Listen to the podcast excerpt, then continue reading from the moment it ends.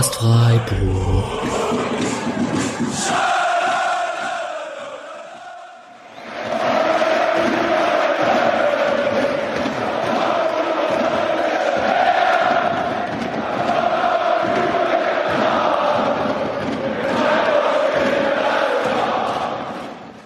Hallo und herzlich willkommen zur 146. Episode des Podcast Freiburg nach dem vierten Spieltag. Freiburg gegen Bochum 1-0 am letzten Freitag, den 26. August. Heute ist schon Montagabend.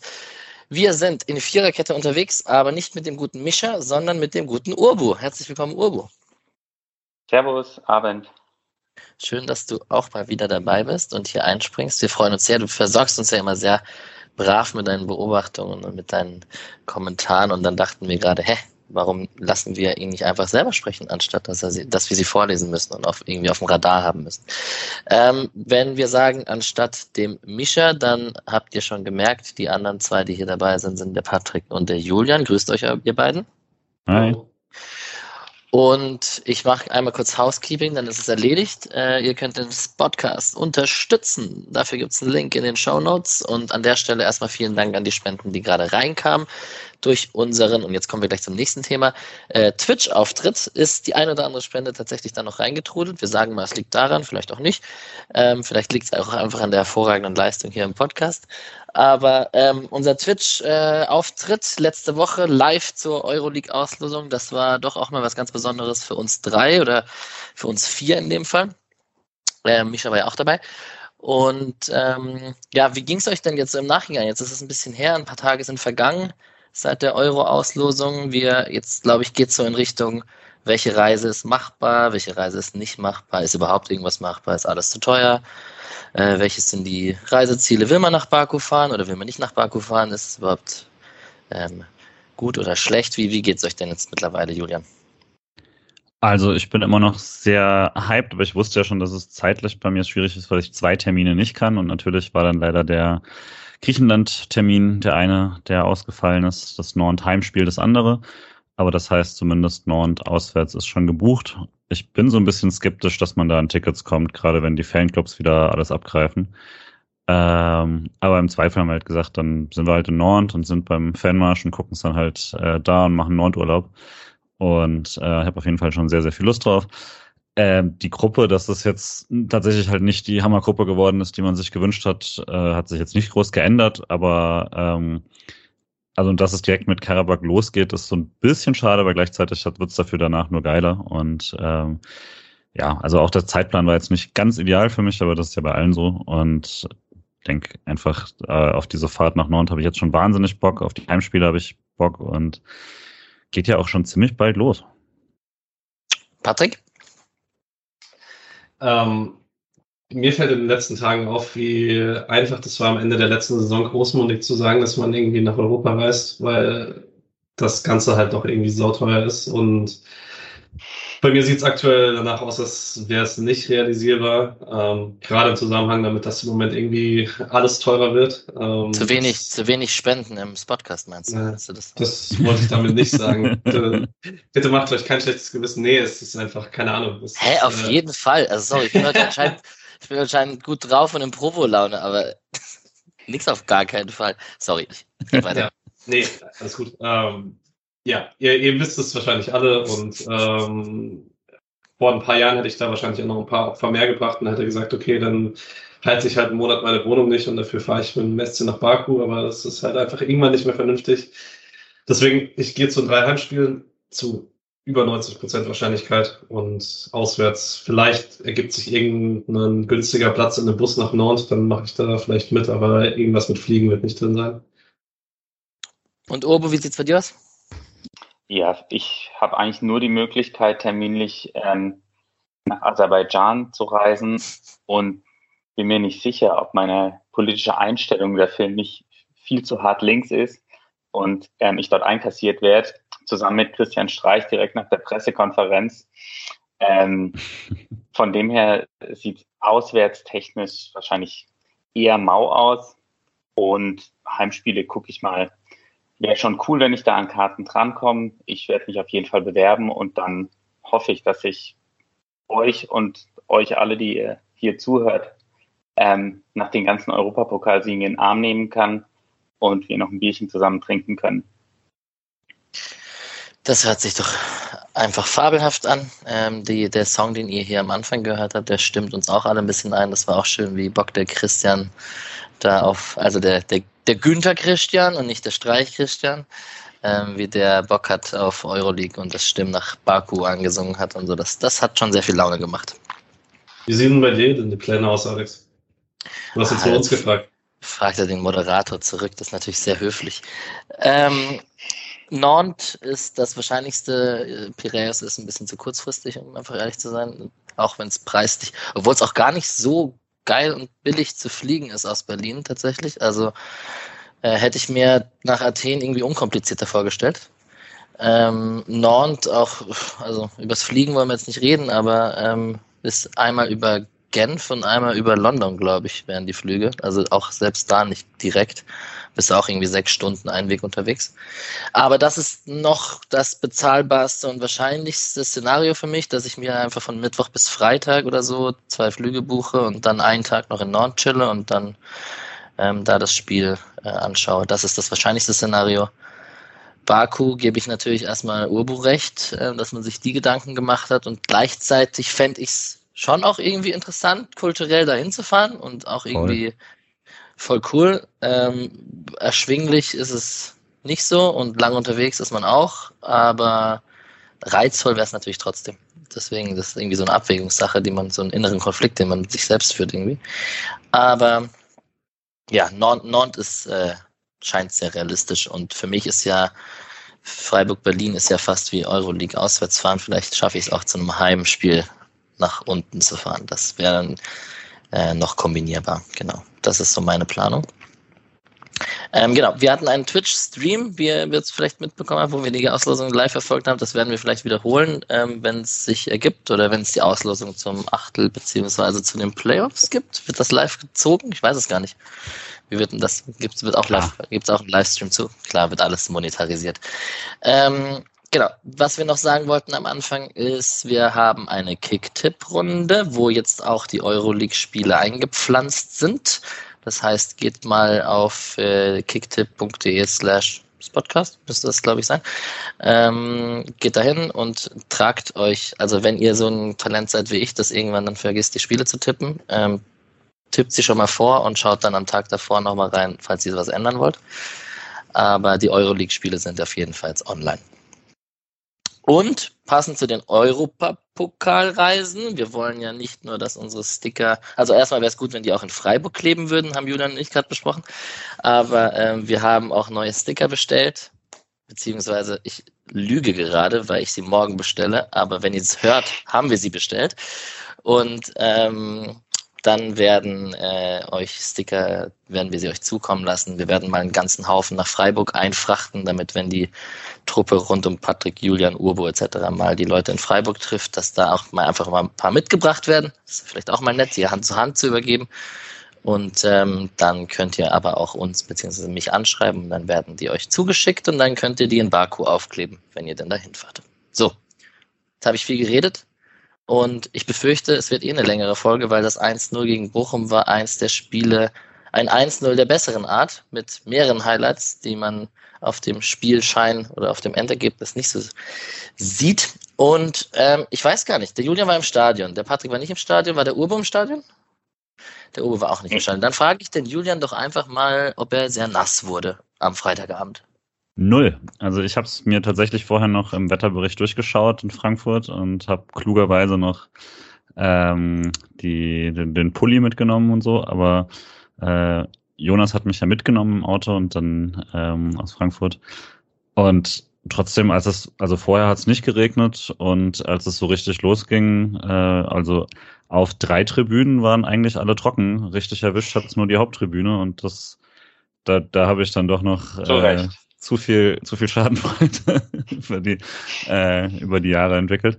Äh, das, das, das schöne alte scheiß Tribüne-Gesänge gibt's ja seit zehn Jahren nicht mehr, aber ähm, ja. Und die dann auch fliehen mussten.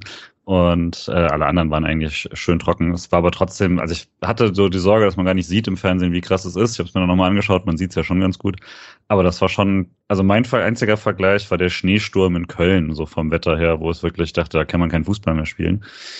Ähm, also das war, war schon krass, vor allem weil diese modernen Rasen ja jetzt alle diese Abwasser, also diese Wasserableitsysteme haben und sowas. Und hat man ja auch gesehen, wie schnell das dann wieder bespielbar war, als es nur noch krass geregnet hat und nicht mehr absurd krass. Aber die Minuten vor der Halbzeit dachte ich schon, das wird jetzt nur noch ein komplettes Gebolze. War es dann aber nicht und deswegen insgesamt auf jeden Fall ein äh, sehr cooler Abend und das äh, erste Heimsieg seit einer Weile. Stimmt, 1 zu 0. Freiburg ist ja mittlerweile auswärts stark. Ähm, daran muss man sich irgendwie auch gewöhnen, dass eher die, die Punkte in der, in der Ferne geholt werden als auswärts. Ähm, Urbu, wie hast du das Spiel verfolgt?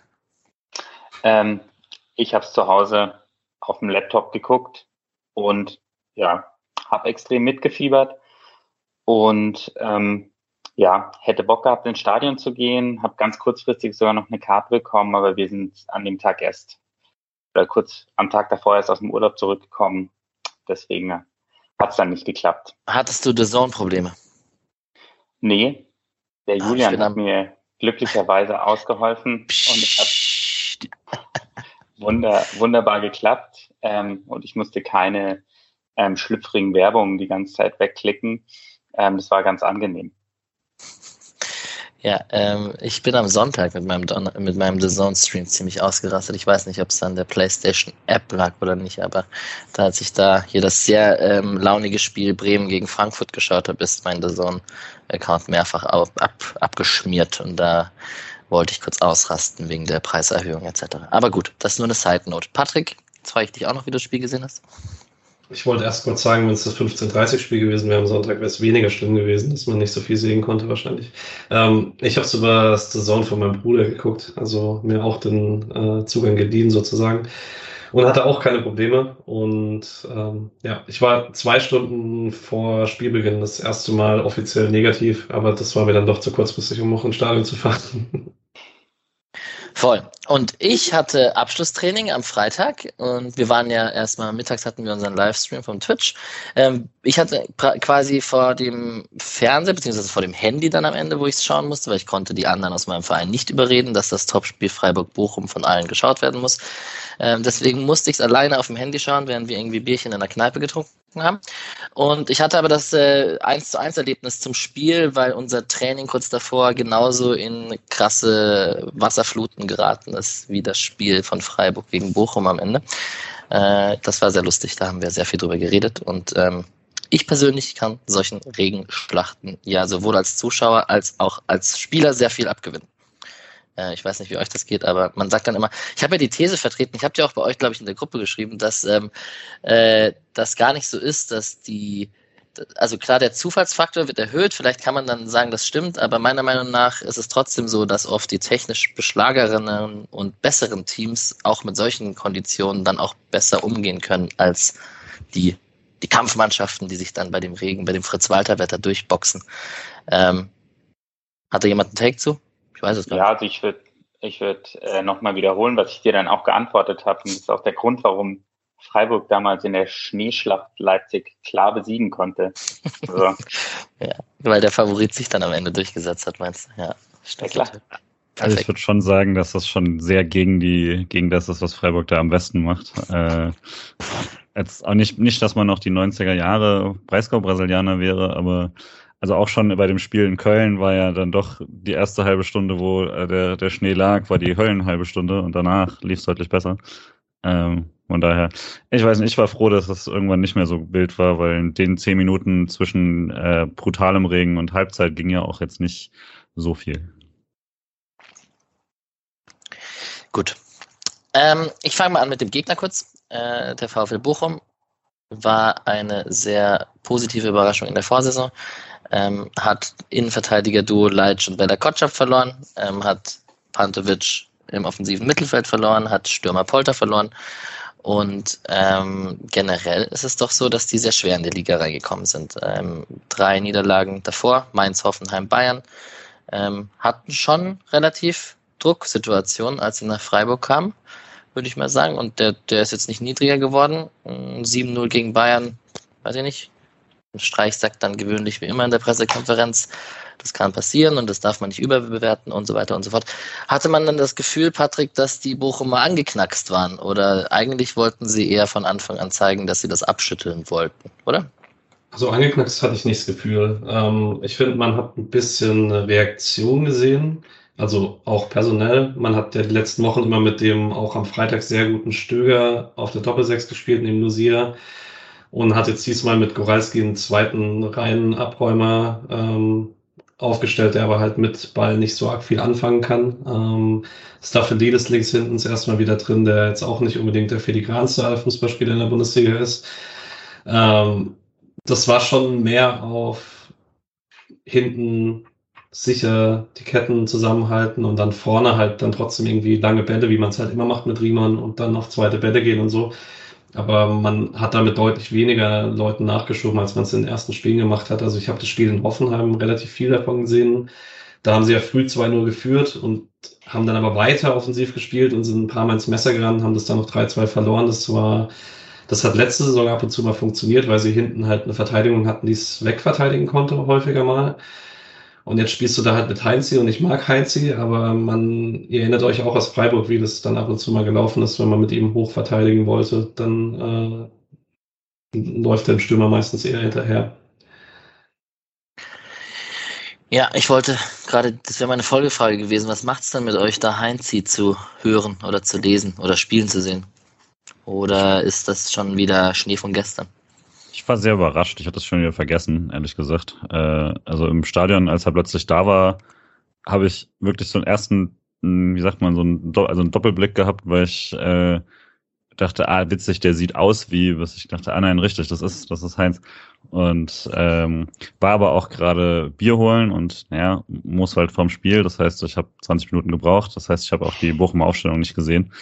Ähm, und deswegen war ich doppelt überrascht hab's während dem Spiel dann aber tatsächlich, dann war es jetzt auch nicht mehr irgendwie jetzt so, dass ich extrem nostalgische Gefühle hatte oder sowas. Das hatte ich, wenn dann beim letzten Mal, als er da war, da gab es auch eine schöne Verabschiedung. Deswegen war das für mich dann auch positiv geschlossen, was quasi das Kapitel. Hätte aber auch durchaus applaudiert, wenn ich ihn da vorher nochmal gesehen hätte beim Aufwärmen oder so.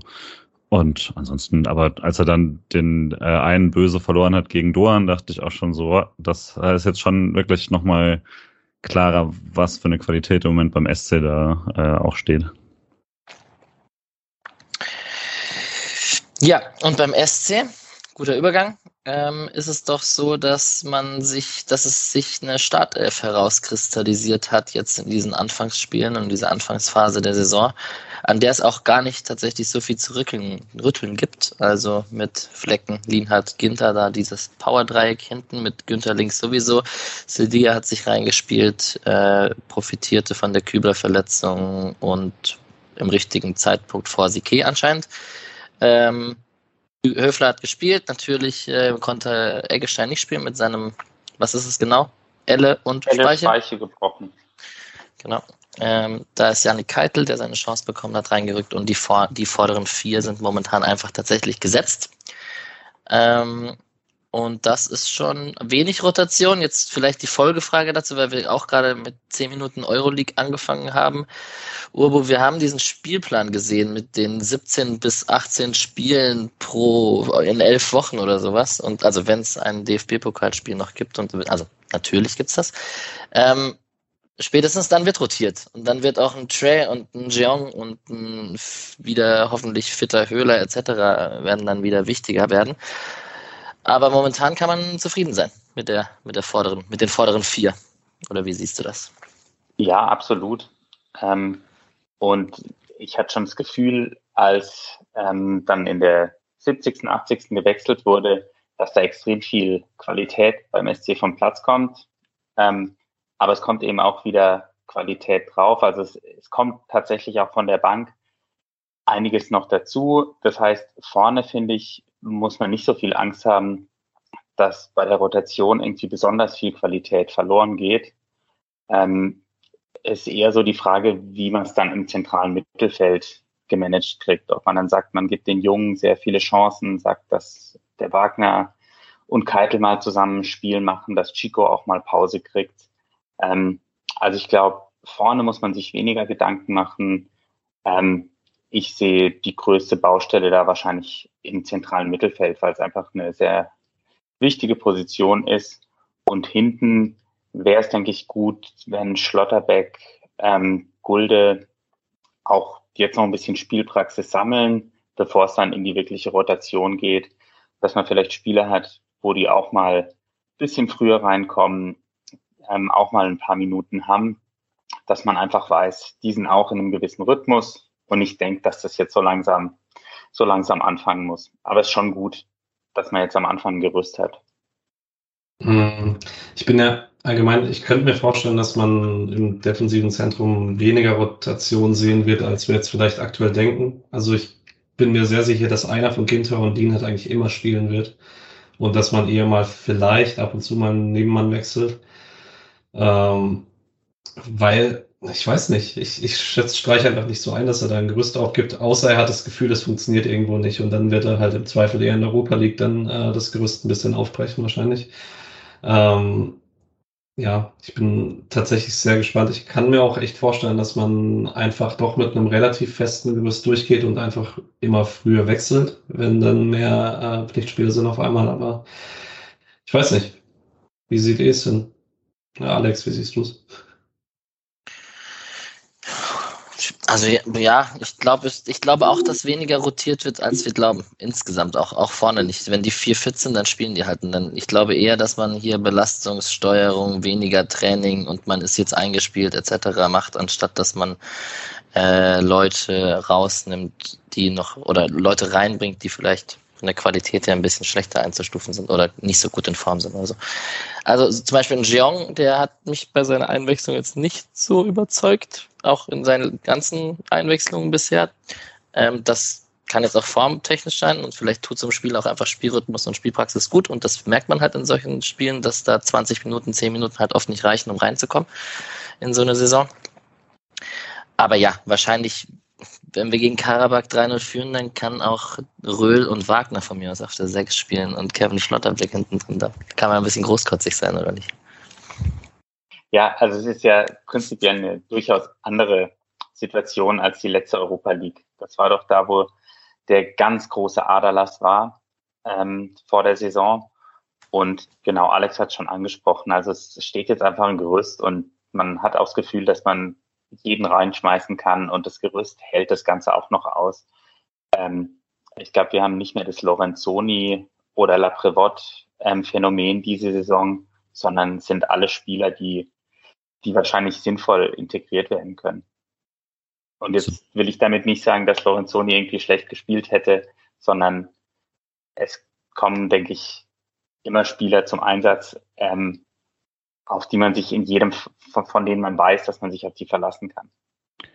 Und man hat ja zumindest jetzt nur einen kurzen Break quasi ähm, am Anfang. Das ist ja ganz praktisch vielleicht, dass dieser lange, lange äh, Teil, äh, wo man so viele Spiele hintereinander hat, der ist noch ein bisschen hin, weil man auch diese Nationalmannschaftspause hat, die sonst hat niemand auf die Bock, aber in dem Fall ist die, glaube ich, ganz praktisch, weil die auch nochmal so, ein, ähm, so einen Neuanfang quasi dann bietet, gerade für dann die Verletzten sich wieder zu integrieren und sowas. Und ich glaube, deswegen muss man da vorher nicht so viel integrieren. Dann fängt man wieder bei quasi Null an in Sachen Müdigkeit.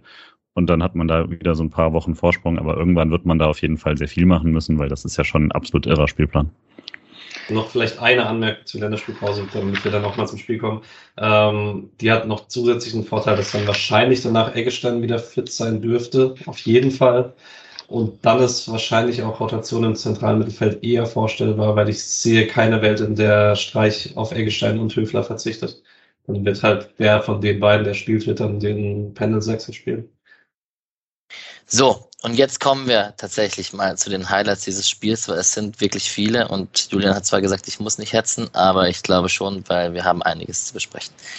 Ähm, Patrick, du hast mir ein bisschen beim Skript geholfen und hast reingeschrieben, dass in der Anfangsphase, also erste bis zehnte Minute, ähm, Bochum mit reinem Mannbezug gespielt hat, äh, Zoller als Manndecker für Höfler im Zentrum und einfach viele Zweikämpfe, lange Bälle, zweite Bälle, viel Kampf in den ersten zehn Minuten.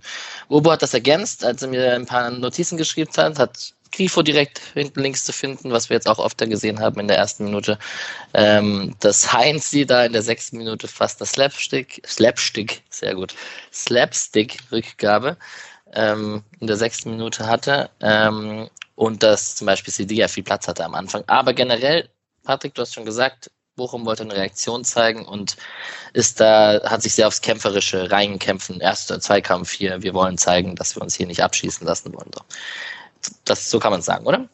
Ja, also ich fand Bochum schon letzte Saison super nervig zum Spielen, ähm, weil die den Underdog-Fußball echt ganz gut drauf haben, weil die es immer wieder schaffen, Gegner aus der Ordnung rauszubringen, weil halt die haben keinerlei Interesse an einem geordneten, tiefen Spielaufbau, sondern der Ball soll zu Riemann und dann soll er lang und dann soll entweder der Ball verlängert werden oder das geht um zweite Bälle. Und dann bist du halt immer im Zweikampfbereich und du bist halt immer dann mal in dem Bereich, wo ein Ball dann vielleicht nicht ganz ideal für dich springt und dann wieder aus seiner eigenen, aus dem eigenen Umschalt-Ding äh, raus bist und so. Und ich war dann trotzdem überrascht, wie schwer sich Freiburg getan hat, ins Spiel reinzukommen. Das war, finde ich, die ersten zehn Minuten haben mich ein bisschen ans Pokalspiel im Frühling erinnert, als Freiburg es ja auch überhaupt nicht geschafft hat, da Mittel dagegen zu finden, um die, in den eigenen Spielaufbau zu kommen. Das ging diesmal glücklicherweise nicht so lange so. Aber lag, finde ich, in dem Fall auch viel an Freiburger Un Ungenauigkeiten. Also genau das, was du gerade beschrieben hast. Also die Hoffnung, dass dann mal ein Ball verspringt, ungenau irgendwie geklärt wird oder so. Das kam mir schon so vor, als wäre der SC da einfach auch noch ein bisschen unkonzentriert gewesen, so ein bisschen vom, die Schlussphase vom Stuttgart-Spiel mit ins, ins Heimspiel genommen. Aber trotzdem finde ich, dass nach den ersten zehn Minuten man es gut geschafft hat, diesen, diesen direkten Mannbezug ähm, zu umgehen oder Bochum hat es einfach nicht mehr so konsequent durchgezogen. Ich finde, man hat es vor allem an Chico gesehen, der ähm, die ersten zehn Minuten eigentlich komplett zu war und dann es einfach geschafft hat, ähm, sich aus dem Ganzen zu befreien. Und weiß nicht, bei Sofascore habe ich mal seine Heatmap angeguckt. Das war schon extrem, wie viel der unterwegs war. Der war eigentlich überall mal. Und es gibt natürlich auch diesen einen schlimmen Punkt an der Fünfer, Fünferlinie, wo er einmal aufgetaucht ist ähm, und dann die Chance verhauen hat. Aber ähm, glaubt ihr, das war eine Folge davon, dass man eben diese Manndeckung ähm, umgehen wollte oder war es vielleicht so, dass Höfler mehr machen wollte, weil er Keitel neben sich gehabt hat und dem so ein bisschen seine feste Position lassen wollte? Spannende Frage. Also wir ja. haben auf jeden Fall schon Höfler in den letzten Spielen, dass der Gegner mehr auf ihn achtet und dass das erkannt wird, dass er eine wichtige Rolle im Freiburger Spiel wird. Leider geht auch ein Chico Höfler nicht mehr so unterm Radar unter. Ja, also ich hatte schon noch einen Eindruck, dass die Bochumer sich sehr darauf fokussiert haben, ihn da rauszunehmen. Vermutlich gerade, weil klar ist, dass man dann jetzt mit Keitel niemand hat, der sehr viel Erfahrung damit reinbringt und das ausnutzt. Ähm, und komplett un, äh, unempirisch, aber um quasi mal so eine Kreisle äh, Kreisliga-Anekdote ähm, ohne Kreisliga-Bezug zu machen. Äh, ich finde ja immer, wenn man selber spielt, ist es nichts schwieriger, als wenn man versucht, für jemand anderen mitzudenken. Und ähm, ich hatte da teilweise schon den Eindruck, dass er immer so ein bisschen guckt, dass also noch mehr als sonst, dass quasi alles äh, alles so halbwegs äh, funktioniert und da sehr sehr viel dirigiert hat und sowas. Und ich finde ja dann immer, dann bin, dann ist es deutlich schwieriger, ähm, seine eigenen Sachen richtig zu machen. Aber absolut keine Ahnung, ob das in dem Fall jetzt hinhaut oder nicht. Das war auf jeden Fall mein Stadion, äh, meine tiefe Stadionexpertise. Ich muss ganz kurz, Patrick, ich muss die Kreisliga-Anekdote natürlich bestätigen, weil es noch schwieriger ist, wenn man für mehrere als einen Spieler mitdenken muss, mhm. sondern irgendwie für fünf. Genau. du meinst, weil alle verkatert sind vom Abend davor. Ja, ja, ganz In deinem genau. Fall für elf quasi. Ja, ja, nee. Deswegen war ich so nervös und schlecht, weil ich für die anderen mitdenken muss. Genau, richtig.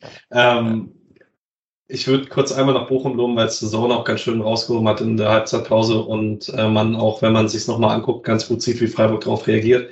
Der SC baut ja eigentlich mit diesen super breiten Außen, äh, Außen, super breiten Innenverteidigern auf mit Ginter und Lienhardt.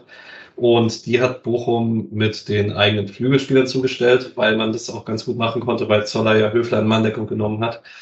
Und man hat dann so ab Mitte der ersten Halbzeit ein bisschen darauf reagiert, indem man Ginter und Dean hat enger geschoben hat. Man hat Sildilia weiter zurückgezogen. Links ist Günther als hoch geblieben, aber Grifo ist dafür halt zurückgekommen, wie er halt immer als linker Innenverteidiger zurückgibt diese Saison, so im Spielaufbau. Ähm, und dadurch hat man dann die erste Kette ein bisschen überspielen können und hat dann auch echt sehr für Freiburg untypisch, finde ich, viel schon im Mittelfeldbereich mit Triplings gelöst durch Grifo und durch Duan. Und wenn du halt einen starken Mannbezug hast und du kannst es dann mal überspielen, dann hast du halt Räume. Und würde dann auch sagen, dass dann das, äh, die sehr gute Bochumer Anfangsphase von den ersten 15 Minuten dann auch schnell ins Leere lief, bis es dann irgendwann angefangen hat zu regnen.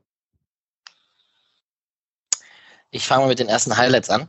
Ähm, beim ersten in der zehnten, also es gab in der neunten Minute Stöger hat einmal Holtmann geschickt, die Flecken sicher gehalten hat. In der zehnten Minute haut Flecken eine 80 Meter Fackel gefühlt aus, dem, aus seinem Fußgelenk. Ähm, ich überlege jetzt, Julian, wo du standest, dann müsste Flecken vor dir gestanden sein und der Ball ist von dir weggeflogen. Genau. Ähm, und Günni startet zentral irgendwo durch. Ja. Was macht, warum steht Günni da? Also ich fand, also es war jetzt nicht irgendwie, äh, es sah jetzt nicht aus wie von langer Hand geplant oder sowas, sondern wirklich einfach mal ein, guck mal, die stehen uns die ganze Zeit im 1 gegen 1, warum nicht einfach mal das mit einem Sprint versuchen und Flecken sieht's halt auch direkt. Das ist natürlich dann auch schon sehr cool, dass das so funktioniert und er kommt dann auch geil. Ich finde eigentlich, er macht da sehr, sehr viel richtig, auch, auch bei der Annahme und dem Versuch, aber er könnte es natürlich irgendwie, ist irgendwie Topstürmer würde vermutlich mit dem ersten Kontakt abschließen und so, aber das war, also ich fand es da schon richtig cool und das was man da noch nicht so richtig wusste, ist halt, wie oft Riemann so ein 1 gegen 1 dann noch verhindern wird im Laufe des äh, Abends. Also gefühlt gab es dreimal, finde ich, diese Situation, wo man, wo man überlegt, okay, soll man nicht einfach äh, flach vorbeilegen? Und dreimal haben sich die SC-Spieler dann für die hohe Variante entschieden. Ähm, ja, aber war wirklich sehr überraschend und ich blick's auch nicht, warum Günther da war. Ob da irgendwie was das davor für eine Situation war. Aber auf einmal war er da. Ja, der ist eh hat, also wenn man, man, er ist ja schon seit langem ein sehr guter Linksverteidiger der Liga, was man ihm am Anfang, ganz am Anfang auch nicht so zugetraut hatte in vielen Kreisen. Mittlerweile arbeitet er doch sichtlich daran, offensiv zuzulegen, in die Situation zu kommen, Schüsse zu nehmen, zwei Tore auf Schalke zu machen etc. etc. Also das ist schon auch besser geworden in den letzten Jahren und äh, merkt man schon auch, dass er da weiter an sich arbeitet. Zwölfte Minute, äh, Asano kommt relativ zufällig. Ich weiß nicht, wer den Ball vom SC abfälscht. Es müsste ein Sechser gewesen sein, Keitel, Keitel. oder Höfler. Keitel. Ähm, kommt recht zufällig an den Ball und der Ball landet bei Asano und Flecken hält den wirklich eigentlich ganz gut. Und man muss da jetzt auch mal sagen, nach dem Stuttgart-Spiel und jetzt nach dem Bochum-Spiel, zweimal zu null ist, glaube ich, die perfekte Reaktion, die Flecken haben kann nach seinem Dortmund-Spiel. Also vielleicht auch ein bisschen glücklich, mit ein bisschen Aluminium kommen wir gleich zu, aber nett. Das ist wirklich eine sehr gute Parade. Also Sascha Filter hat ja auch nochmal rausgehoben bei Twitter heute in der Analyse, weil Flecken so früh darauf reagiert, wie äh, in welcher Position Asano ist und sich damit überhaupt erst in die Position bringt, dass er den halten kann und ist dann schnell unten. Sehr, sehr gutes Spiel von Flecken. Das besser noch als Stuttgart, würde ich fast sagen. Voll. Wir haben in der. Könnten 18, sogar Spitzenvereine ja, auf ihn aufmerksam Ja, könnten ah, sogar ja. Spitzenvereine aus England auf ihn aufmerksam werden. Was machen wir damit? Komm, komm, wir sprechen kurz an der Stelle drum. Ist eine Ente? Also Menu war kurz, äh, ging kurz rum auf Twitter, ne? Ich habe gerade gelesen, laut The Guardian äh, hat Man United jetzt Martin Dubravka geholt als Ersatzkeeper und dann werden sie keinen Flecken mehr holen. Okay. Das ist durch. Diese Liga soll ihre scheiß Finger bei sich behalten. ja, jetzt kommt halt der SC so langsam in die Premier League äh, mit seinen Spielern mit, äh, Aufmerksamkeit. Naja. Glaubt ihr, äh, Jochen Seyer geht noch ans Telefon, wenn da plus 44 steht? Oder sagt er einfach, United Kingdom ist mega?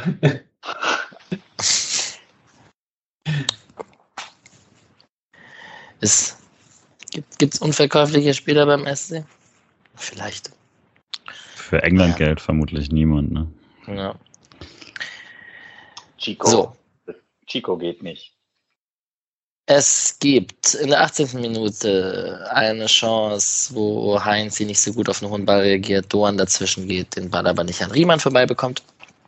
Und dann gibt es eine sehr gute Chance für den SC Freiburg, eine Dreifachchance ist es am Ende. Ähm, und da ist nein, es ist noch nicht der Elfmeter, von dem wir reden. Es ist in der 22. Minute Doppelpass Gregoritsch-Grifo. Äh, schöner Abschluss von Gregoritsch mit links. Äh, schön flach. Äh, Riemann hält gut. Schaller ist Abpraller. Riemann hält gut. Und Höfler schießt leider drüber.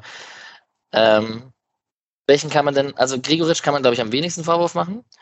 Ich bin soweit, und ihr könnt mir gerne widersprechen, äh, dass ich lieber von Schallei gesehen hätte, dass er den macht, als das. Also ich habe mich erst sehr über Höfler aufgeregt und so als ich dann die Wiederholung gesehen habe, habe ich gedacht, ah, den kann Schallei schon auch besser an Riemann vorbeibekommen, als er es dann tatsächlich gemacht hat. Und ich sehe Zustimmung. Ja, aber ich gleichzeitig. Ne? Ähm, äh, sorry, Julian, du redest jetzt gerade und ich wollte dir gerade eine Frage stellen. Wie ist denn so eine Szene im Stadion? Ich habe also sowas Absurdes wie am Freitag Reihenweise habe ich auch schon lange nicht mehr gesehen. Nee, also ich bin völlig, aber das war zum Glück auf der anderen Seite. Da ist es immer ein bisschen weniger schlimm, weil man ja. nicht ganz so gut sieht. Also die Schallei, da weißt du ja auch nur, dass da ein Freiburger ist und der Ball ist plötzlich nicht drin. Aber, und ich würde sagen, wo ich das halt nochmal gesehen habe, Schaller kommt halt aus einer blöden Situation dazu. Ne? Also wenn er, also da er muss sich da ja irgendwie bisschen blöd dazu positionieren, er muss den Ball, muss noch Druck drunter kriegen und so. Das ist zumindest deutlich schwieriger, als was Höfler da macht. Und das ist halt einfach, ja, natürlich, wenn er ihn da oben in den Winkel setzt, ist das wunderbar, aber ich glaube, es ist auch ein bisschen zu, zu viel gedacht, weil ja, da sind drei Bochum, aber wenn du den auf Kopfhöhe bringst, dann ist da auch nicht mehr so viel Abwehrmöglichkeit, außer halt so ein, dann muss er schon sehr, sehr gut mit dem Kopf noch hinkommen. Im Zweifel macht, kriegst du einen Handelfmeter oder so. Also hau das Ding unter die Latte und fertig. Und äh, da musst du jetzt auch nicht versuchen, das Ding irgendwie zwischen, also genau in den, in den Querbalken irgendwie drunter zu nageln. Also ich glaube schon, dass Töfler einfach äh, da die größte Chance von den dreien hat. Ähm, aber der Angriff selbst war halt auch super gut. Und dass es dann halt am Schluss, glaube ich, wirklich drei Dreifachchancen waren, von der nur eine reingegangen ist, ist halt crazy.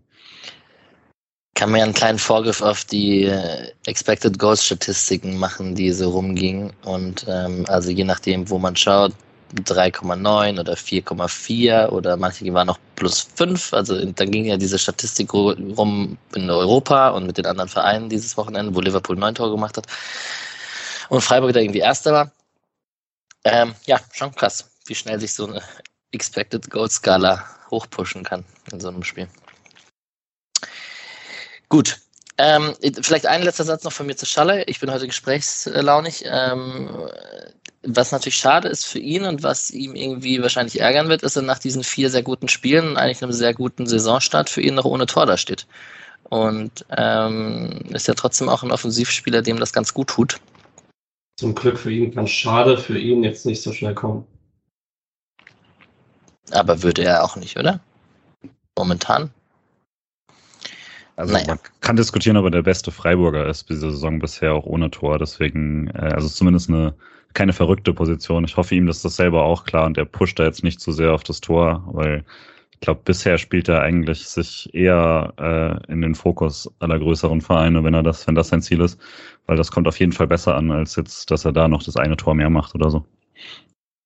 Ja, Patrick, Patrick hat auch gesagt, dass das ähm, in einer der Folgen, dass das vielleicht der Königstransfer ist, äh, Schalai zu halten diese Saison noch, dass der noch mit uns europäisch mhm. spielt und dann vielleicht für, keine Ahnung, im ähm, also dann dürfen wir Schade behalten und Schaller geht halt für Fantastillionen wieder nach England. dann ist es halt so. Ja, bei dem wird es dann sicher spannend, wenn wir im, ab November, wenn der wird ja sicherlich zur WM fahren. Ungarn ist nicht dabei, ich habe Quatsch geredet. Julian, lass es drin. Komm, ma, mhm. publizier mein Unwissen der Welt. Hätte ich jetzt auch nicht geschnitten. Nee, sehr gut. äh, nee, dann wird es halt nicht egal. Äh, nicht relevant. So. Ähm, apropos Schalai, in der 31. Minute haben wir kurz eine Gregoritsch-Chance, aber eine Minute später haben wir eine Chance von Schalai, wo er noch zum Seitfallzieher ansetzt, nach einer Flanke von rechts. Ähm, das ist vielleicht auch Ausdruck seines neuen Selbstbewusstseins. Können wir vielleicht einfach so abschließen, das Thema Schalai. Und ich in ganz kurz zur Chance der 30. Ähm, Gregoritsch nimmt sich dann Schluss aus 20 Metern. Ich habe am Freitagabend habe ich das erste Mal seit Ewigkeiten äh, die alten Freiburger vermisst, weil jetzt vier Leute haben da vorne mit Kripo, Doan, Schalloy und Gregoritsch, die alle im Zweifel den Schuss nehmen und nicht den Pass. Und so ein bisschen die Balance in der Mitte wäre manchmal nicht schlecht, weil man hat da ab und zu den Steckpass für einen besseren Abschluss verpasst. Voll. Hm, spannend. Das, der Tod der Breisgau-Brasilianer. Passen, Freiburg, passen, sage ich dann. ah, das, äh, ja, da haben wir doch einen Folgentitel, ist doch hervorragend. Ja. Und davor gab es noch äh, eine Weltneuheit, und zwar ist Ginter auf den kurzen Pfosten bei der Ecke und äh, Sildidia ähm, verpasst leider ganz knapp in der Mitte. Äh, natürlich auch mal jetzt neue, neues Traumduo. Kurzer, kurzer Posten hinter und dann, ja, und CD ja eh auch einfach im Kopfballspiel finde ich den manchmal so nice. Das ist halt, also er und Schade auf der rechten Seite will ich mal im Kopfballspiel so sich zuköpfen sehen, wenn die beide fit sind. Das macht Laune. Der Wir haben. Anker. der Kopf, ja, sehr gut, sehr gut. Jetzt fliegen hier die, äh, die, die Folgentitel rum. Gut. Äh, Asano, 34. Minute, setzt sich gegen Lina durch. Äh, schöne Annahme, links vorbei war nicht mehr dran, äh, gab Abstoß, aber ähm, Asano schon auch einer der besseren. Also generell finde ich so bei Bochum gibt es natürlich so mit Holtmann und Asano und gibt es natürlich auch Kicker, die irgendwie gefühlt zu höheren berufen sind, so zumindest wenn Bochum absteigen sollte oder äh, da unten drin bleibt, sind das bestimmt Spieler, die nicht mit in die zweite Liga gehen würden, so gefühlt. Aber ist das jetzt gerade irgendwie wieder ein neuer Markt? Ich habe das Gefühl, dass in den letzten Jahren wieder mehr Spieler aus dem asiatischen Raum in der Bundesliga durchstarten, ähm, sagt man, dass der afrikanische Markt von Frankreich und von England so hart abgegrast wird, dass die Bundesliga wieder mehr Spieler aus Japan oder Korea holt? Oder ist das jetzt einfach nur äh, eine Beobachtung, weil wir jetzt halt Doan haben? Ich glaube, das ist Misslintat. Misslintat hat ja schon ursprünglich Asano gescoutet für Stuttgart. Das hat deutlich funktioniert. Er hat auch Ito gescoutet und Endo und der hat ganz gute Beziehungen nach Japan. Ich meine, Asano ist ja eh, wenn der einen Abschluss hätte, dann wäre er halt richtig gut, aber er trifft halt das Tor nicht. Das ist halt schwierig als Offensivkraft. Ja, aber trotzdem spannend. Können beobachten wir mal. So, und dann 35 Minuten geht es endlich los im Regen. Ne? Das war so kurz vor der Halbzeit, äh, hat es dann angefangen richtig zu schütten. Ähm, 35 bis 45 Minuten, wir haben den Julian schon gefragt, wie es im Stadion war. Ähm, dem Spiel hat's, also klar, es hatte ein bisschen Einfluss darauf, aber ich fand, bis zur Halbzeit ging es noch und dann kam die Halbzeit gerade noch zur rechten Zeit, ähm, dass, dass der Rasen dann nicht unspielbar wurde. Ähm, Lucia zieht nach einem Freistoß gegen Lien hat, kein Elfmeter. Patrick, ich weiß nicht, du hast die Szene da aufgeschrieben. Ich hatte die tatsächlich nicht vom Schirm und habe die in der Wiederholung nicht mehr gesehen. Aber es gab wohl einen Check. Also der äh, Marco Fritz hat ja dann Riemann angehalten, dass er langsam machen soll, aber der war wohl super schnell vorbei. Ja. Fand es da weird im Stadion. Das war, also schreit Riemann richtig an, dass er den Freistoß auf keinen Fall machen darf jetzt oder den Abstoß. Und Riemann haut den Ball dann im vollen Bewusstsein nach vorne und trifft ihn fast am Kopf. Also ich fand es ganz seltsam, dass er da keine Karte gegeben hat. Das war, weil das war sehr, sehr klar ein Nein, ich lasse das jetzt gar nicht erst checken quasi, obwohl er ihn die Ansage gemacht hat. Ich glaube, also es war halt genau so ein, so ein Zupfer wie später quasi, aber in einer anderen Situation, deswegen anders. Äh, was man so ein bisschen vergessen hat dabei, Scholler hätte dann das Ding fast reingeköpft, der Aufsetzer war echt knapp drüber äh, in der Szene. Ähm, war die einzige Chance, die noch so passiert ist. Ja, krass. Ich hatte die äh, Szene, da habe ich mir wohl ein Bier bestellt in der Bar gerade.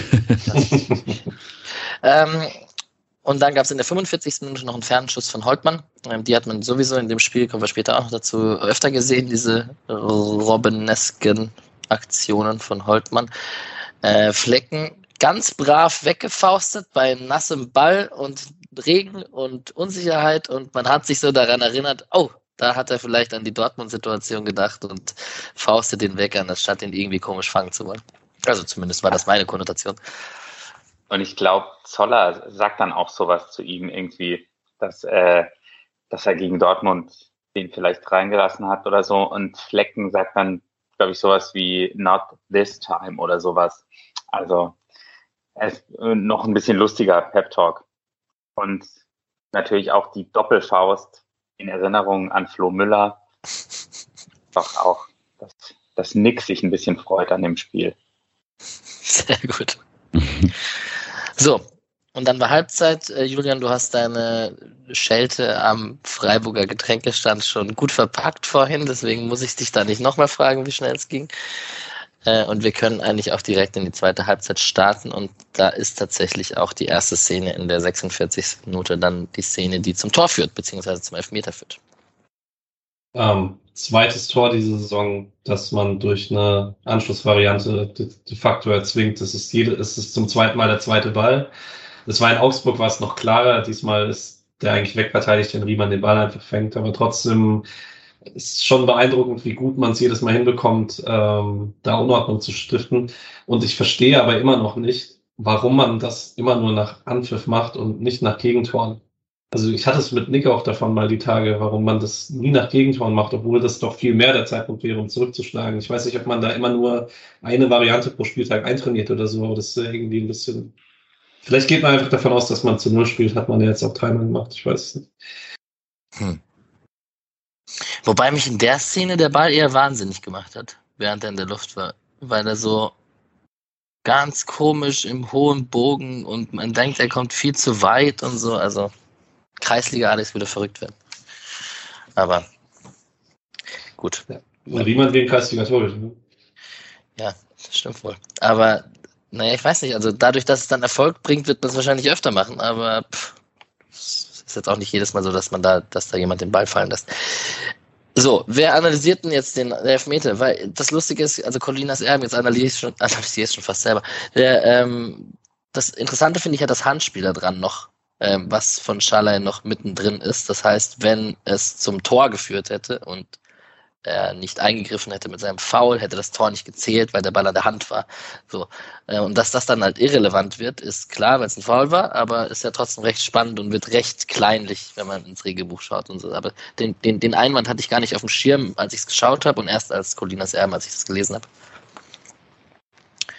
Das ist immer mein Argument, warum ich diese Regel dumm finde. Also diese, diese Handregel mit, man darf es darf bei der Torerzielung die Hand nirgendwo im Spiel sein. Ich verstehe sie nicht. Ich weiß, dass damals Leute aufgeregt haben, wenn das irgendwie mit, wenn das, wenn ein Tor gefallen ist und die Hand war irgendwie mit im Spiel, aber dann ist das halt so. Wenn es nicht strafbar ist, ist es nicht strafbar.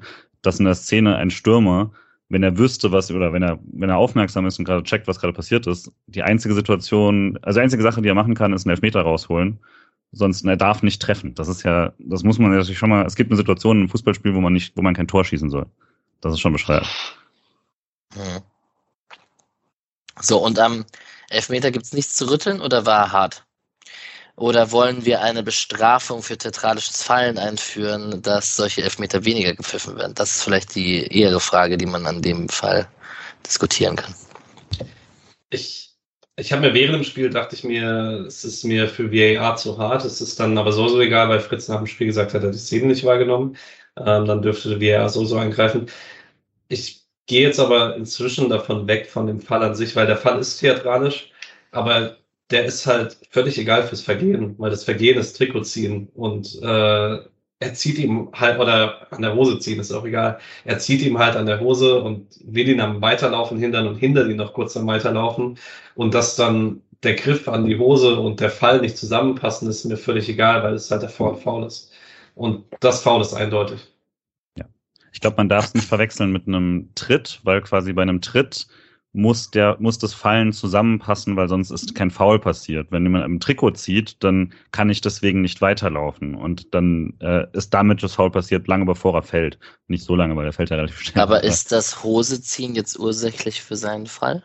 Nee, aber für sein Langsamwerden und das reicht ja. Und deswegen meint, das, was Patrick ja meint, das ist entscheidend, ist gar nicht, dass er fällt. Der muss gar nicht fallen, das ist genauso ein Foul. Das wäre anders, wenn er sich die Füße berührt und der fällt nicht, dann ist da nichts passiert. Aber wenn du ihn zurückziehst und er kann nicht schnell weiterlaufen, dann muss er nicht fallen, damit es ein Foul wird. Ähm, und das war halt in der Situation sehr klar. Der Ball liegt frei, er will dahin und dann ist es automatisch ein Foul, wenn er ihn, äh, wenn er ihn daran hindert, hinzurennen. Dass Schaller da völlig theatratisch fällt, ist klar. Ich dachte auch deswegen im, Straf ähm, im, im Stadion, deswegen gibt es keinen Strafstoß weil er einfach, also selbst ich fand, der fällt sofort viel zu theatralisch. Aber wenn er nicht, ich muss nochmal unterbrechen, wenn er nicht fällt.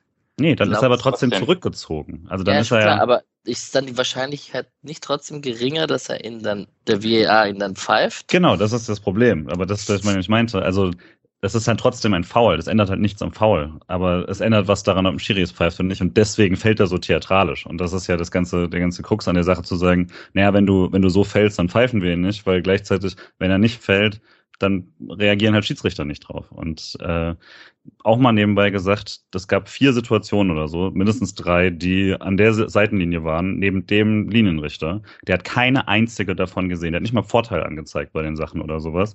Und ich hab, weiß nicht, wer der Linienrichter war auf der Seite, aber ich bin vollkommen ausgerastet, dass er da wirklich, also das war, Bochum hat da gezerrt und gezogen in jeder Situation auf der Seite und er hat nicht ein einziges Mal was gegeben. Ähm, und daher musste irgendwann ja auch der VAR da mal eingreifen. Gut, dann wollten wir ja aufs Gleiche hinaus. Aber ich muss jetzt leider trotzdem bei dir bleiben, weil der Elfmeter dann ja direkt vor deinen Augen war. Und ähm, da würde ich doch gerne mal in dein, äh, in deine Gefühlswelt. Entführe uns in deine Gefühlswelt. Äh, scheiße, scheiße, scheiße, scheiße, ja. Also das, also das war, ich wusste gar nicht, dass es Grifo war, der den dann schlussendlich tatsächlich zum dritten Mal reingemacht hat, aber als Riemann da vom Boden aufgestanden ist und irgendwie die Hand dran bekommen hat, bin ich völlig durchgedreht und äh, ich dachte dann, Gregoritsch hat ihn reingestochert, aber der hat ja quasi am Ball vorbei und dann als Grifo doch noch gemacht. Aber ja, schlechter Elfmeter, ne? Und dann den Nachschuss macht er eigentlich gut, also den, den Nachköpfer. Und das ist einfach eine irre Parade von Riemann. Also da hochzukommen und die, die Hand da genau hinzukriegen und so, das ist Wahnsinn. Und dass dann Grifo halt auch äh, da stabil genug bleibt und dann zum dritten Mal reinzustochern, war natürlich auch gut. Aber schon ziemlich glücklich, die Szene. So viel Glück, wie man haben kann, wenn man einen Ball dreimal nicht reinmacht. Ja, aber vielleicht war einfach die Motivation beim Nachschuss nicht mehr so hoch, weil er, er hat doch jetzt für sein Kopfballtor schon seine Duschtasche bekommen. Mhm. Weil, ähm, vielleicht, vielleicht war das eine seiner Wetten, weil er jetzt im Postmatch-Interview von Dortmund oder Augsburg hat er gesagt, dass er ganz viele Wetten am Laufen hat. ähm, vielleicht war einer auch davon, erst den dritten Nachschuss reinzumachen. Aber ich muss sagen, ich hätte mir gewünscht, im Stadion zu sein und im kollektiven Taumel zu sein, weil äh, zu Hause war man schon wieder völlig in Anspannung, weil man mega Angst hatte, dass äh, Gregoritsch irgendwie mit einer Faser seiner Beinbehaarung noch am Ball war und dadurch das Ganze wieder ähm, zurückgenommen wird wegen Abseits. Ähm, also bei mir hat die Freude erst sehr spät eingesetzt. Wurde gecheckt, oder? Weil es wurde auf jeden Fall ja. lange, stand er da ja. am Mittellinie. Da bin ich nämlich auch schon wieder durchgedreht. Ja, das war der Moment im Berliner Krügerseck, wo die nette Barkeeperin zu mir gesagt hat, äh, kannst du mal leise sein, weil ich davor so nein, ja, nein, ja, nein, ja. so in, in einer Lautstärke, das, äh, dafür, dass ich vom Handy geschaut habe, das haben die Leute nicht so nachvollziehen können. Aber ja, äh, spannend hat das gemacht, der gute Grifo. Ist natürlich eine Szene, wo sich jeder Torhüter dann erstmal komplett bei seinem Team aufregt, dass Grifo da zweimal zum Nachschuss kommt. In Wahrheit ist es aber einfach, glaube ich, auch Pech oder halt Glück für Grifo, dass der Ball da immer wieder genau hinkommt zu ihm. Und klar, krass gehalten würde trotzdem sagen, dass niemand einen Punkt hat, weil wenn der Ball nicht nach links zu Grifo springt, springt er nach rechts zu Gregovic. Also Bochumer sind bei beiden langsamer und langsamer als Gregovic darfst du nicht sein als Abwehr. Der Elferschütze hat ein bisschen Vorsprung, aber der erste Nachlaufende darf nicht der Stürmer sein. Gut. Und dann stand es 1-0 für den SC und die Stimmung war, denke ich, recht gut im Stadion. Also es hat sich zumindest so transportiert. Handy-Lautsprecher, aber es ist doch, was man so gehört und gesehen hat. Ja, Südtribüne ist auch, also es ist einfach lauter nochmal als das Dreisamstadion, das muss man schon echt sagen. Das neue Stadion bei allen Sachen, die man da gemosert hat, das ist echt, echt laut. Und die Leute, die zum ersten Mal da sind, sind auch immer wieder überrascht, gerade wenn natürlich das Spiel dann so läuft. Gab eine große Pause irgendwann zwischendrin äh, mal, die so ein bisschen so ein Stimmungslull, aber ansonsten war das echt ordentlich. Komm mal, man hat es ja am Anfang so ein bisschen gehört der Folge, äh, das war schon sehr, sehr laut. Ich wollte gerade irgendeinen Wortwitz mit Mosern im Mooswaldstadion oder sowas mm. machen, aber na, sehr schön. Wir arbeiten dran. Ja, sehr gut. Aber zum Glück habe ich ihn nicht gemacht. So, ähm, Grifo wollte drei Minuten nach seinem Elfmetertor äh, direkt sein Selbstvertrauen nutzen und einen Freistoß aus äh, größeren Entfernungen reinballern. Ähm, wie gesagt, ich habe mich schon mal diese Saison darüber äh, erfreut, dass diese Freistöße von ihm einfach eine so krasse Grundqualität haben, dass man jedes Mal denkt, wenn er antritt, dass es gefährlich wird. Ähm, ging knapp vorbei, Riemann wäre wohl da gewesen, aber dennoch ist es einfach so nice, dass da jemand steht, der einfach immer so eine Gefahr ausstrahlt. Daran werde ich mich, glaube ich, nie gewöhnen, obwohl das jetzt schon länger so ist. Staphylides hat Glück, dass er nicht gelb-rot sieht, Patrick. Ich habe die Szene leider nicht vor Augen und wird danach ausgewechselt. Er ist das Foul direkt vor dem äh, Freistoß von Grifo. Trifft der Schalloy relativ hart und wenn es nicht also ich würde behaupten, wenn es nicht sein zweites ist, kriegt er gelbrot und man hätte sie trotzdem vertreten können, weil die erste gelbe schon nach einem sehr, sehr harten Kontakt gegen Dorn war. Ähm, ja, wäre das zweite Mal in Folge geflogen in Freiburg und äh, Weiß hat dann darauf reagiert. Ja, aber also in der Situation geht er schon auf den Ball. Also er ist einfach, ist einfach ein kleines Stück zu spät, aber will auf den Ball und ich fand es eigentlich völlig in Ordnung, dass er da nicht gelb-rot kriegt, ähm, dass er sich dann hinterher so über das, über den Pfiff aufregt. Ähm, in dem Moment wollte ich dann schon hart, dass er fliegt. Aber prinzipiell ist das schon in Ordnung. So, und jetzt wird's wild, Julian. Ich will gar nicht, ich will mir gar nicht vorstellen, wie es im Stadion war, weil das ist jetzt eine Phase, wo der SC eigentlich 2-0 machen muss. Ähm, Abschluss Günther aus 20 Metern, der abgefälscht wird, rechts vorbeigeht. Doan mit einem relativ harmlosen Abschluss gegen Riemann. Doan nochmal lässt Heinz stehen, passt auf Gregoritsch, der auch nicht zu platziert werden möchte. Riemann hält ihn. Und ähm, Genau, und in der 65. Minute haben wir dann so eine Situation, wo Holtmann dann wieder mal nach innen zieht und äh, gegen den Pfosten ballert, wo sich dann fast gerecht hätte, dass man das 2-0 nicht gemacht hat. Und es wird jetzt eine sehr wilde Phase kommen in den nächsten letzten 30 Minuten, aber in Wahrheit wäre es ja schon sehr bitter gewesen, wenn Bochum da irgendwann das 1-1 gemacht hätte. Darf ich noch was fragen vor der Holtmann-Chance? Äh, egal an wem.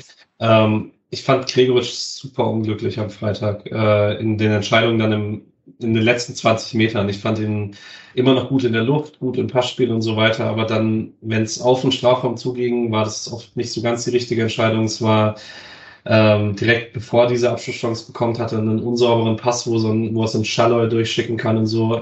Also ich fand es sein schwächstes Spiel seit in Freiburg Nee, Lautern war sein schwächstes Spiel seit in Freiburg ist, äh, aber das schwächste Bundesligaspiel seit in Freiburg ist, oder habe ich das als einzige so gesehen?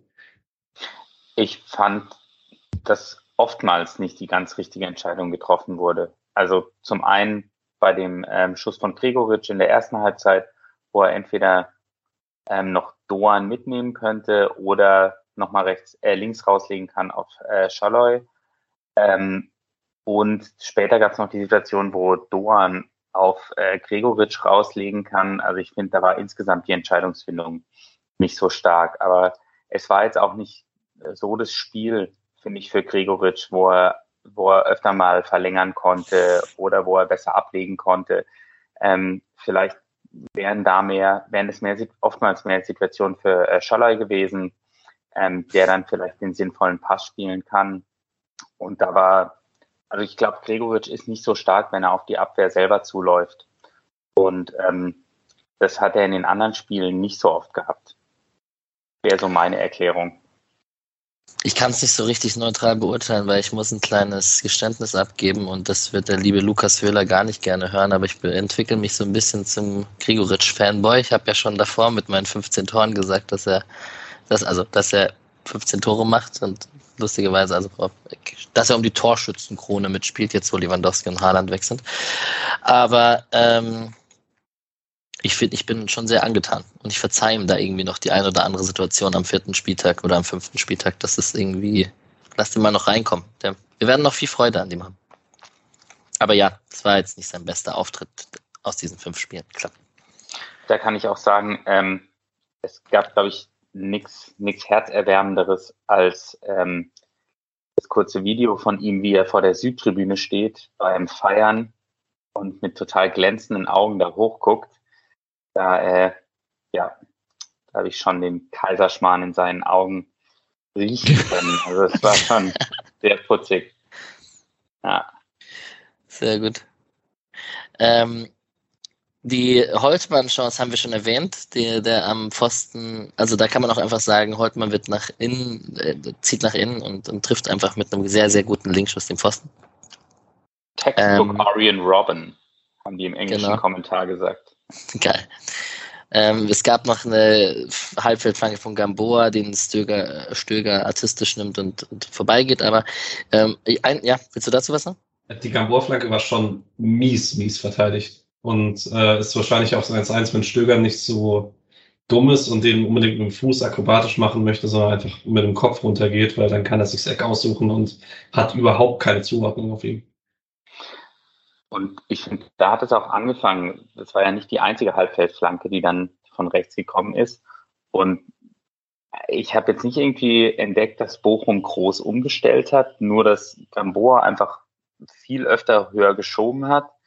Ist jetzt die Frage, und es war eigentlich fast immer die Seite von Günni und Grifo, ob die dann einfach weniger nach hinten gearbeitet haben oder ob es einfach das Überladen von der Seite war, weil es hat mal Gamboa geflankt, es hat mal Stöger geflankt.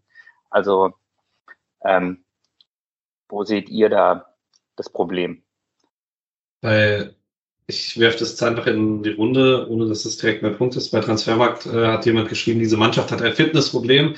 Ähm, ich habe dann darauf geantwortet, dass ich einfach glaube, dass ich mir jetzt tatsächlich sehr gut vorstellen kann, dass man noch nicht am Peak ist, weil man da erst im September und Oktober sein möchte. Ähm, vielleicht konnte man auch dann einfach nicht mehr alle Wege ganz mitziehen. Hm. Und zu der Situation noch, das war eine der ganz wenigen Situationen, ähm, wo tatsächlich Lienhardt und Ginter sich mal nicht sinnvoll ähm, abgestimmt haben. Weil da läuft äh, Zoller ist es, genau, Zoller, ähm, sie orientieren sich beide an Zoller und Celilia kann dann einfach nicht mehr so schnell reagieren und ähm, Stöger übernehmen. Aber ansonsten war zwischen den beiden mal wieder eigentlich alles safe. Also da gab es eigentlich kaum Probleme, irgendwie Männer zu übergeben. Aber in dem, in der Situation war das das größte Problem, glaube ich. Wobei Ginter auch ziemlich akku ist, dass die Flanke überhaupt kommt. Yes, der nimmt den dann sehr artistisch und ähm, trifft ihn nicht ganz, geht, geht, wird nicht gefährlich für Fleck, muss nicht eingreifen, aber genau. In der zweiten, kurz danach, ähm, wieder so eine von diesen Chancen, die Julian wahrscheinlich wahnsinnig gemacht hat im Stadion. Äh, Grifo dribbelt rein, zieht nach innen, äh, abgefälscht, Gregoritsch kommt mit dem Kopf ran, den Riemann dann hält. Und wie der zweite dann also ich habe immer noch keine Wiederholung gesehen, wo es so ganz klar zu sehen ist, wie der denn gehalten wird. Oder ich bin einfach blind. Aber ähm, dass der zweite von Gregoritsch auch gehalten wird, ist einfach nur krass. Der letzte Abstauber von Grifo dann ungefährlich. Aber ähm, das ist, also Riemann hat sich schon eine bessere Note verdient als die, die er beim Kicker bekommen hat. Da haben wir ja schon drüber geredet.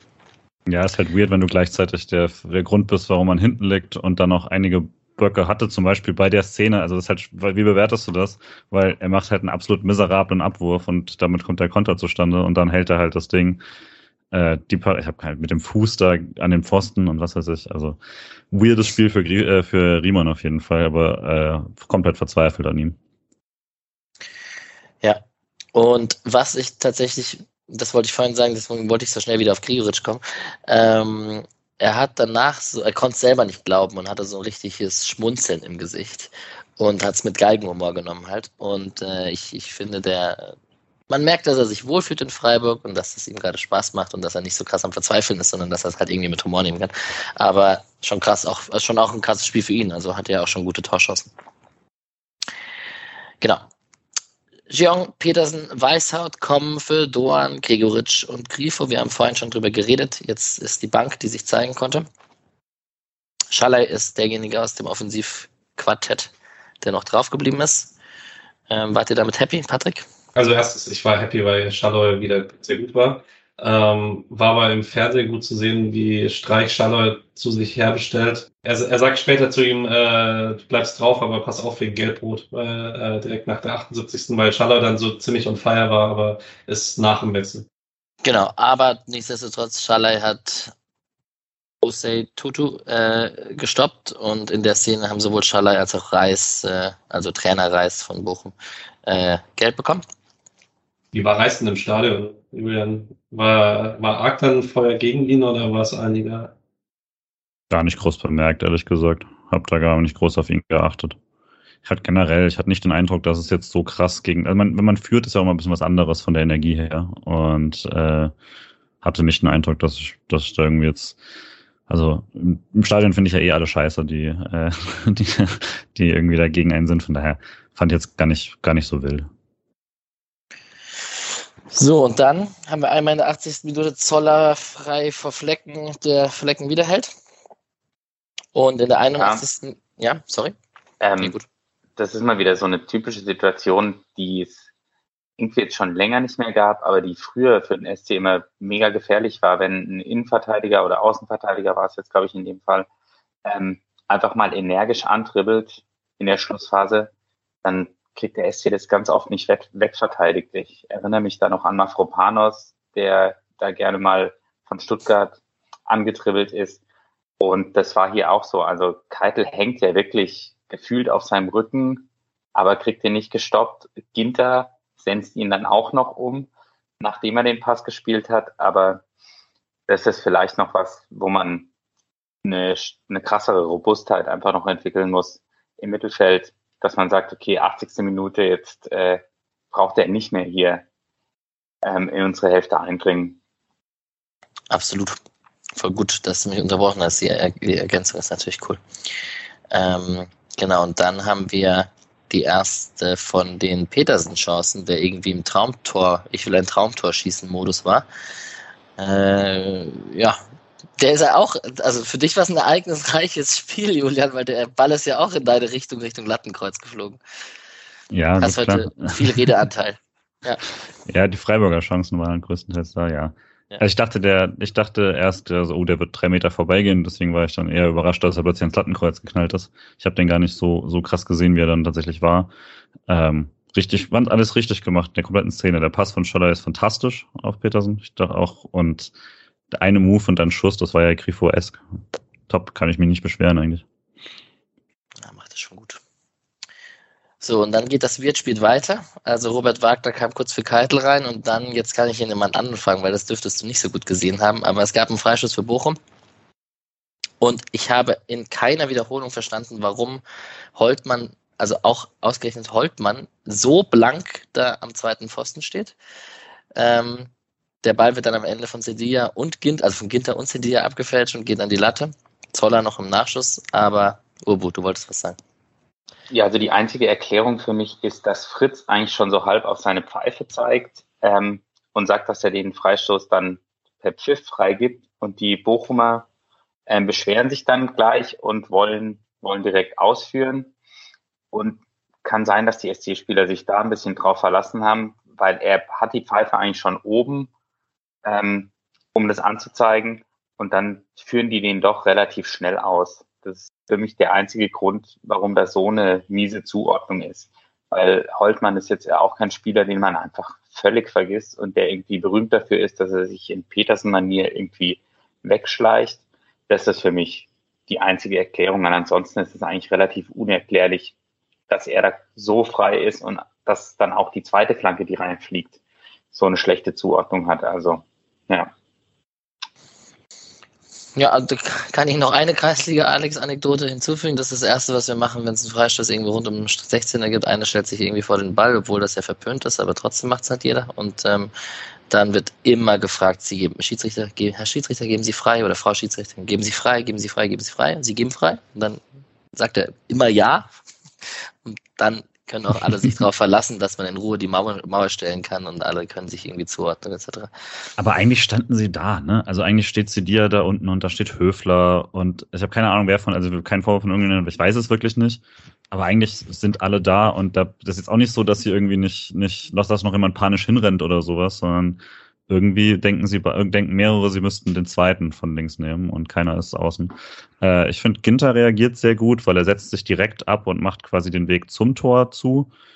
Und ja, Sidia stimmt dann auch echt gut hin. Ähm, wenn der jetzt ins eigene Tor gegangen wäre, wäre es schon sehr fies gewesen für ihn, weil das wäre dann, also das hätte er nicht verdient. Das ein richtig gutes Spiel gemacht, fand ich. Und dann äh, so ein bitteres Eigentor wäre fies gewesen. Daher extra gut, dass er nicht rein ist.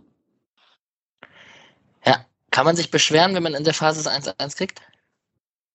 Oder also wäre es eher Zufall gewesen? Oder ich würde sagen, man kann sich beschweren, dass es der Ausgleich ist, nicht, dass man ein Tor kassiert. Also man sollte, es hätte nie im Leben sein sollen, dass man nur, dass mit einem Tor hier alles schiefgegangen wäre. Ähm, aber dass Bochum mal einen verdient hatte, war zu dem Zeitpunkt auch klar. Freiburg hätte halt, also es hätte halt das 4-2 sein können. Niemand hätte sich beschwert, glaube ich. Ja, also von der Floskel her hätte es natürlich gepasst. Lag in der Luft, haben sie sich verdient, den haben sie reingezwungen und so. Also Wer sie vorne nicht macht. Genau, und für die Reporter wäre es toll gewesen. Genau, und dann sind wir eigentlich schon fast am Ende. Ich habe Gulde kommt für Schalay und wir haben noch eine Flanke von rechts. Äh, Zoller, frei, äh, relativ freier Kopfball, den Flecken hält. Und dann haben wir in der 89. Minute nochmal den Petersen-Lupfer aus 45 Minuten, äh, aus 45 Metern. Den habe ähm, ich drin gesehen. Also da war ich mir wirklich sicher, der ist drin. Das war bitter. Ja, und da ist dieses gute Abflusssystem vom, vom Platz, glaube ich, schuld. Ja, das ist so. Also im Dreisamstadion wäre der drin gewesen. 100 Pro. Vor allem Nils auch, hat zu lange im Dreisamstadion. Ja. Ja. ja, und auch, ich fand ja auch die Diskussion, weil danach muss er irgendwas anders machen. Ich finde nicht. Also Nils wird niemand abhängen, der wird jetzt nicht zwei Leute wegrennen. Er muss jetzt auch Riemann gar nicht mehr am Spielen. Er muss einfach nur das Ding treffen und er macht's fast richtig. Äh, dass er, er ist genau zentral und dann springt er halt drüber. Meter weiter, Meter kürzer, alles wäre okay gewesen. Schade. Hat nicht gespielt, ist noch verletzt. Geschnitten. Da war. So. Das war das Ende des Spiels. Ähm, es ging 1 zu 0 für den SC Freiburg aus. Ähm, ich habe schon am Anfang gesagt, 1-0 der besseren Sorte. Das äh, ist tatsächlich auch so. Das konnte man sich schon sehr gut ansehen. Das war auch schon sehr spannend für beide Seiten. Habt ihr noch Spieler, die ihr besonders erwähnen wollt? die jetzt zu kurz gekommen sind. Wollen wir ein Keitellob vielleicht kurz aussprechen, dass er seine Rolle relativ gut gemacht hat in Engelsteins Abwesenheit. Sechs von neun Zweikämpfe, drei Interceptions hatten mir der liebe Patrick hier rausgeschrieben. Ja, also das war gegen Ball ziemlich gut. Ähm, hatte vielleicht auch nicht den schwersten aller Jobs gegen den Ball, weil Stöger als, sein, äh, als der Zehner halt sehr, sehr oft in den rechten Halbraum ist und es dann eher Höflers äh, Defensivaufgabe war.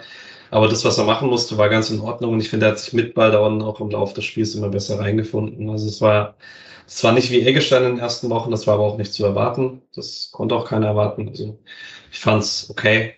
Ähm, ja. Also es war vor allem extrem wichtig, dass, dass Asano den ersten Abschluss nicht gemacht hat, weil der den hat Keitel ihm aufgelegt. Das wäre super unglücklich gewesen, weil es dann halt gleich in der Anfangsphase so eine dumme Aktion gewesen wäre. Und ansonsten, was Streich, glaube ich, extrem wichtig ist, dass ähm, Spieler die Ordnung halten und dass sie im, im Zweikampf robust bleiben. Ähm, dass man sich halt darauf verlassen kann, dass die den Ball nicht verlieren. Und das hat er geschafft und das hat, finde ich, auch Robert Wagner hinterher geschafft, ist ständig stabil geblieben und könnte mir vorstellen, dass das Streich äh, sehr gefreut hat, dass die beiden Jungen das einfach so solide gemacht hat, haben. Ja. Ich hätte nochmal Sonderlob zu dir, ich habe es gerade schon erwähnt, aber ähm, im Stadion fand ich wirklich gut. Vielleicht war das auch so ein bisschen dann, weil man manches nicht sieht oder sowas, aber auch einfach seine Seite wirklich komplett ähm, blank gehalten und dazu auch immer wieder also es war ja schon wieder so ein eher ein Freiburger Spiel, wo dann die linke Seite mehr Ballkontrolle hatte und sowas. Das ist jetzt nicht ganz neu, aber äh, trotzdem fand ich ihn da jetzt ordentlich und hinten fand ich ihn sehr gut. Und äh, dafür, dass ich letzte Woche so ein bisschen unglücklich war äh, und mir jetzt gegen gerade gegen Bochum auch Sique gewünscht hatte, dann für ein bisschen Zeit, hat er absolut das Gegenteil bewiesen und da ähm, fand ich richtig gut. Und seine Entscheidungsfindung wird, finde ich, auch besser. Mhm. Also, dass er dass er gerne auch mal abwartet, öfter mal in die Mitte zieht. Ähm, Finde ich eigentlich nicht schlecht und seine Einwürfe sind einfach ein Traum. Also ich glaube, zwei oder drei Chancen sind aus seinen Einwürfen entstanden. Und ja, vielleicht geht es euch auch so, wenn man äh, Grifo und Günther anguckt, die sind beide jetzt gegen Stuttgart war es so und gegen Bochum finde ich auch, dass sie die ersten 10, 15 Minuten so ein bisschen, bisschen fehlerbehaftet waren. ähm, und dann aber extrem stark ins Spiel gefunden haben. Und Günther natürlich mit extrem starker dritter Hälfte.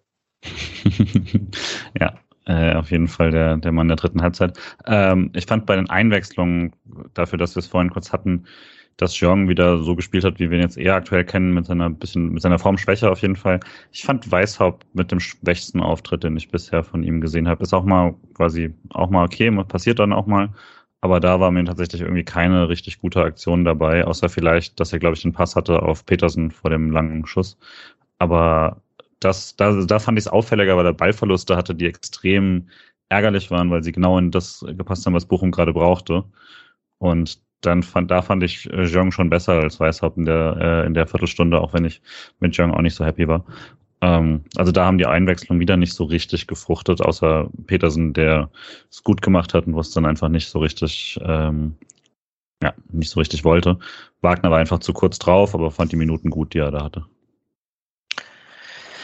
Ich habe mich gefreut, dass Petersen einen guten Impact hatte mit seinen zwei Chancen und dass das, das, das auch, also man hatte jetzt, man, war es das Dortmund-Spiel, wo es nicht so gut war? Ja, das war, das mhm. war das Spiel, wo er nicht so einen Impact hatte. Ne? Ähm, also das finde ich wichtig, dass der auch das Gefühl bekommt, da wichtig zu sein und jetzt auch, wenn die englischen Wochen kommen und die ganzen Euroleague-Spiele etc., der wird schon auch wichtig werden und auf seine Minuten kommen. Ähm, der liebe, mein lieber Ben Scholli, der liebe, mein lieber Ben Scholli, ähm, hat noch zwei, drei Fragen gestellt. Ähm, die eine Szene, Urbo, mit dem hast du schon geredet auf Twitter, war, ob, ob Nils da am Ende nicht hätte vorbeilaufen können, anstatt zum Kunstschuss anzusetzen. Ähm, und er meinte, es wäre vielleicht die klügere Variante gewesen, links vorbeizuziehen und flach abzuschließen. Bin ich bei Julian. Also ich sehe ich sehe nicht, dass Petersen den Pace hat, weil der Innenverteidiger einfach auch im Vollsprint hinterherkommt und Petersen natürlich noch kurz warten muss, bis der Ball ähm, auftitscht, bis, bis er ihn in irgendeiner Art und Weise für den Schuss kontrolliert hat. Von dem her bin ich bei Julian, finde ich die absolut richtige Entscheidung. Genau, dann hat er noch gefragt, ob es bei Trey einen anderen Grund als die Fitness geben kann, dass er noch nicht zum Einsatz kommt. Ich glaube, das können wir alle nicht so richtig beantworten, um ehrlich zu sein, außer dass vielleicht auch einfach andere die Nase gerade vorne haben und er sich noch ein bisschen gedulden muss. Äh, auch der wird früher als ihm lieb ist wahrscheinlich, also früher als ihm lieb ist, aber der wird schon auf seine Einsätze kommen bald. Äh, das, das Spielprogramm haben wir uns angeguckt gemeinsam. Zieht Schallei noch besser Fouls als Höhler? Äh, alle schütteln den Kopf. Niemand ich glaube, er zieht spektakulärere, oder? Er zieht so vielleicht mehr, mehr Sachen, die gelbwürdig werden oder sowas. Er wird öfter umgeholzt, habe ich das Gefühl, aber er zieht auf jeden Weil Fall er sie davor so aggressiv macht und so. Mhm. so ja, ja, das kann Voll. sein. Ja. Aber allein, allein wie formschön Höhler seine Fouls zieht, ist das einfach keine Konkurrenz. Ja. Und vielleicht noch die letzte Frage, die ganz gut, die noch ganz interessant ist, dass äh, ob sich eine Tendenz, äh, ob eine Tendenz zu sehen ist, ob Lienhardt schon sicherer mit links geworden ist. Ähm, konntet ihr das in dem? Also ich kann mich an zwei, eins, zwei Diagos erinnern, tatsächlich, auf die habe ich geachtet, die er mit links dann auch geschlagen hat. Äh, jetzt ist es natürlich vielleicht ja, wohl nach einem 1-0 mit zwei Aluminiumtreffern. Ich wollte gerade richtig abwerten. Ist vielleicht nicht so aussagekräftig gegen Bochum wie gegen jemand anderen. Merke selber, wie arrogant es klingt. Aber ähm, ja, wird doch spannend, ob er da, ob er da besser wird. Äh, jetzt im Laufe der Saison und sich mehr zutraut. Ich denke, also ich würde schon den Punkt aufmachen, dass äh, Lienhardt und Ginter halt diesem Spiel so viel geben, dass selbst wenn, das wird nie perfekt werden mit Lin, äh, für Lienhardt mit links. Man merkt auch einfach, dass er sich noch nicht so richtig wohl fühlt, aber es wird sicherlich besser werden, aber nie perfekt. Aber es ist einfach defensiv so gut, dass man da alles Negativere mit Ball einfach mitnimmt. So, Einzelspieler haben wir durch. Dann frage ich euch nach dem Einzelspieler, den ihr findet, der es am besten gemacht hat an diesem Tag für den SC. Der liebe Mischa hat Flecken ausgerichtet. Ich auch Flecken. Ich sag Keitel, weil ich es einfach cool fand, ähm, wie, er, wie er seine Aufgabe gelöst hat. Und ähm, im Rasenfunk ging es auch nochmal drum, also im SC-Segment ging es halt auch nochmal drum, dass man beim SC einfach bewusst gesagt hat, okay, wir holen jetzt äh, nicht nochmal irgendjemand äh, der direkt helfen kann sozusagen, sondern wir geben den jungen Keitel Wagner eine Chance und ähm, ich finde, der hat die Chance jetzt genutzt, ohne groß zu glänzen, aber ich finde, er hat es glänzend gemacht. Deswegen Keitel. ähm, ich habe in den ersten 20 Minuten super viel über Grifo geschimpft ähm, und finde, war dann schon in der ersten Halbzeit der Hauptfaktor dafür, dass man mit Ball gut ins Spiel gekommen ist und war dann an allen gefährlichen Situationen beteiligt und macht das Tor, deswegen gehe ich mit Grifo. Ja, ich gehe, glaube ich, auch weiter mit Flecken. Einfach weil ich es auch, äh, ich habe es vorhin schon erwähnt, ich finde, das ist so nach dem Dortmund-Spiel und in den Fokus gerückt und jetzt vielleicht noch Gerüchte und keine Ahnung. Das ist schon sehr beeindruckend, so eine Reaktion zu zeigen.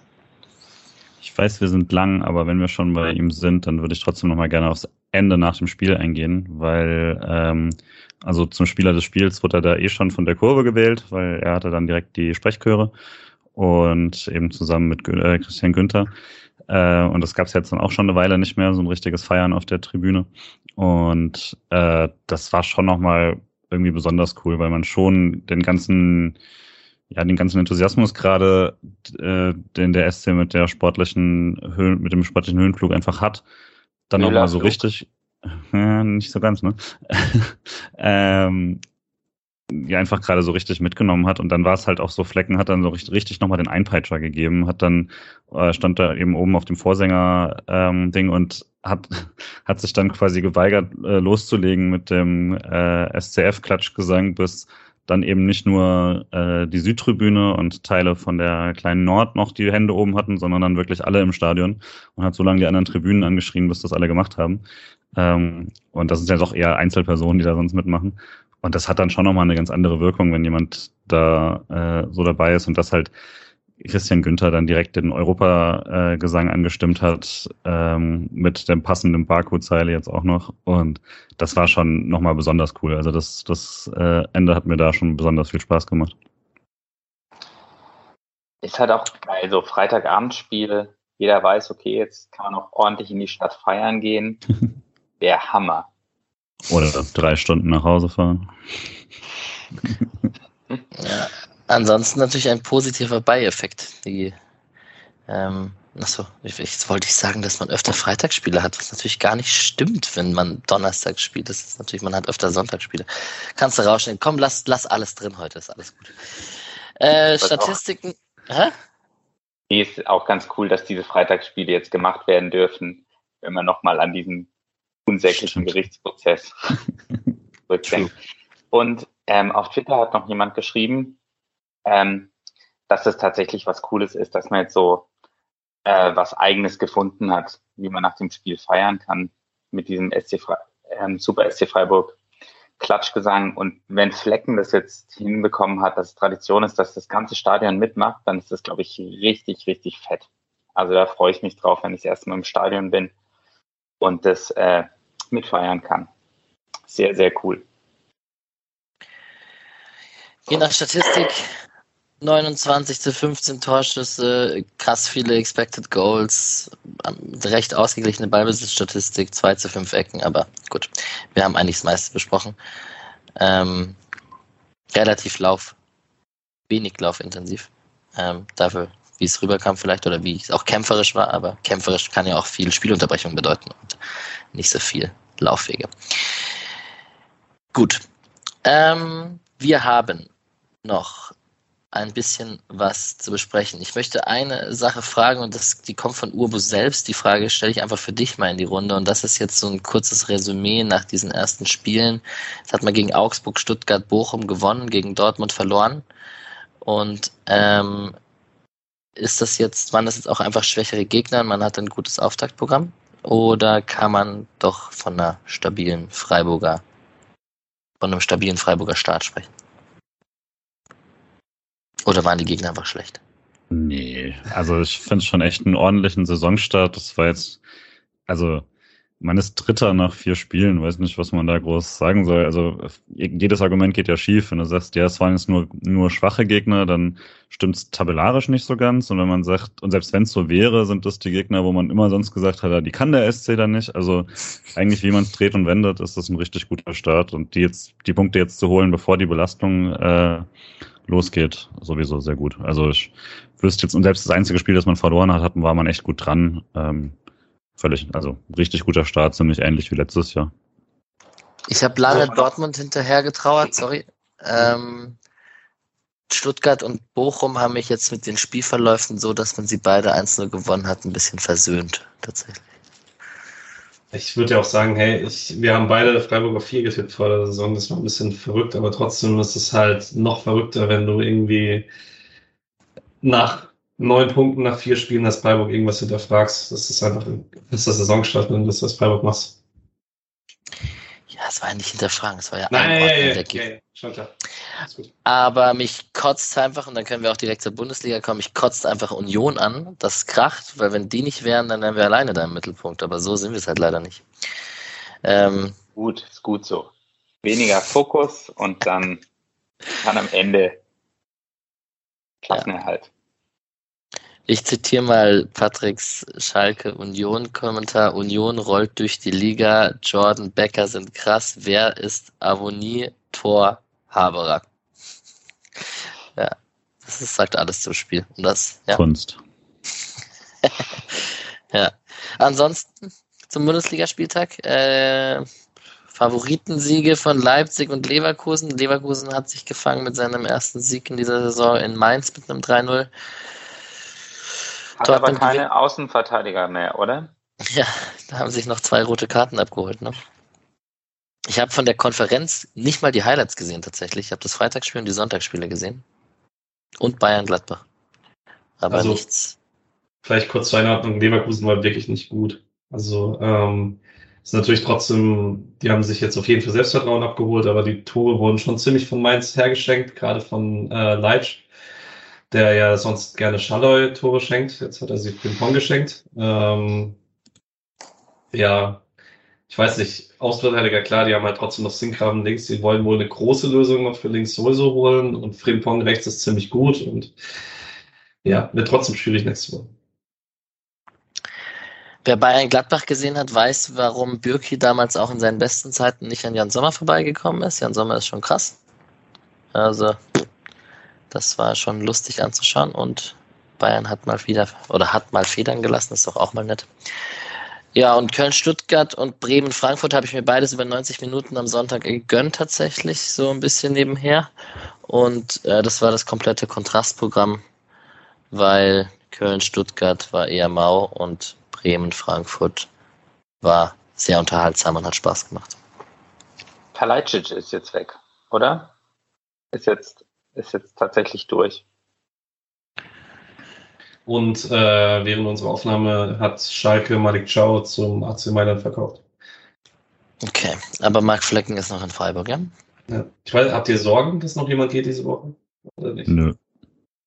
Aber immer ein bisschen, aber eigentlich nicht. Es ist noch irgendwo tief, tief drin in der SC-DNA, aber ich glaube. Ja, die haben auch alle Bock jetzt. Ja, Schon wieder. Das Schlimmste war Masiadi, glaube ich. Der, ja. Der ganz kurz vor Transferschluss noch zu, zu Robin Dutt nach Bremen gewechselt ist. Seitdem kein gutes Spiel mehr gemacht hat in mit, seinem Leben. Mit einer Duffner Ausstiegsklausel, oder? Ja, wahrscheinlich. Letzter Tag, an dem die Option gezogen werden konnte. Ah, aua, okay. Schön, dass diese Zeiten vorbei sind. Ähm, haben wir Leki und Saya bei der Euro Euroleague Auslosung live gesehen. Das war doch auch mal was. Gut, das war's zur Bundesliga. Ich äh, rate kurz durch den Rest. Äh, wir haben einmal Lino Tempelmann, der 2 zu 0 gegen Hamburg verloren hat, beziehungsweise seine Nürnberger haben 2 zu 0 gegen Hamburg verloren. Er fehlte angeschlagen, war nicht im Kader. Und wir schauen einmal auf die anderen Mannschaften.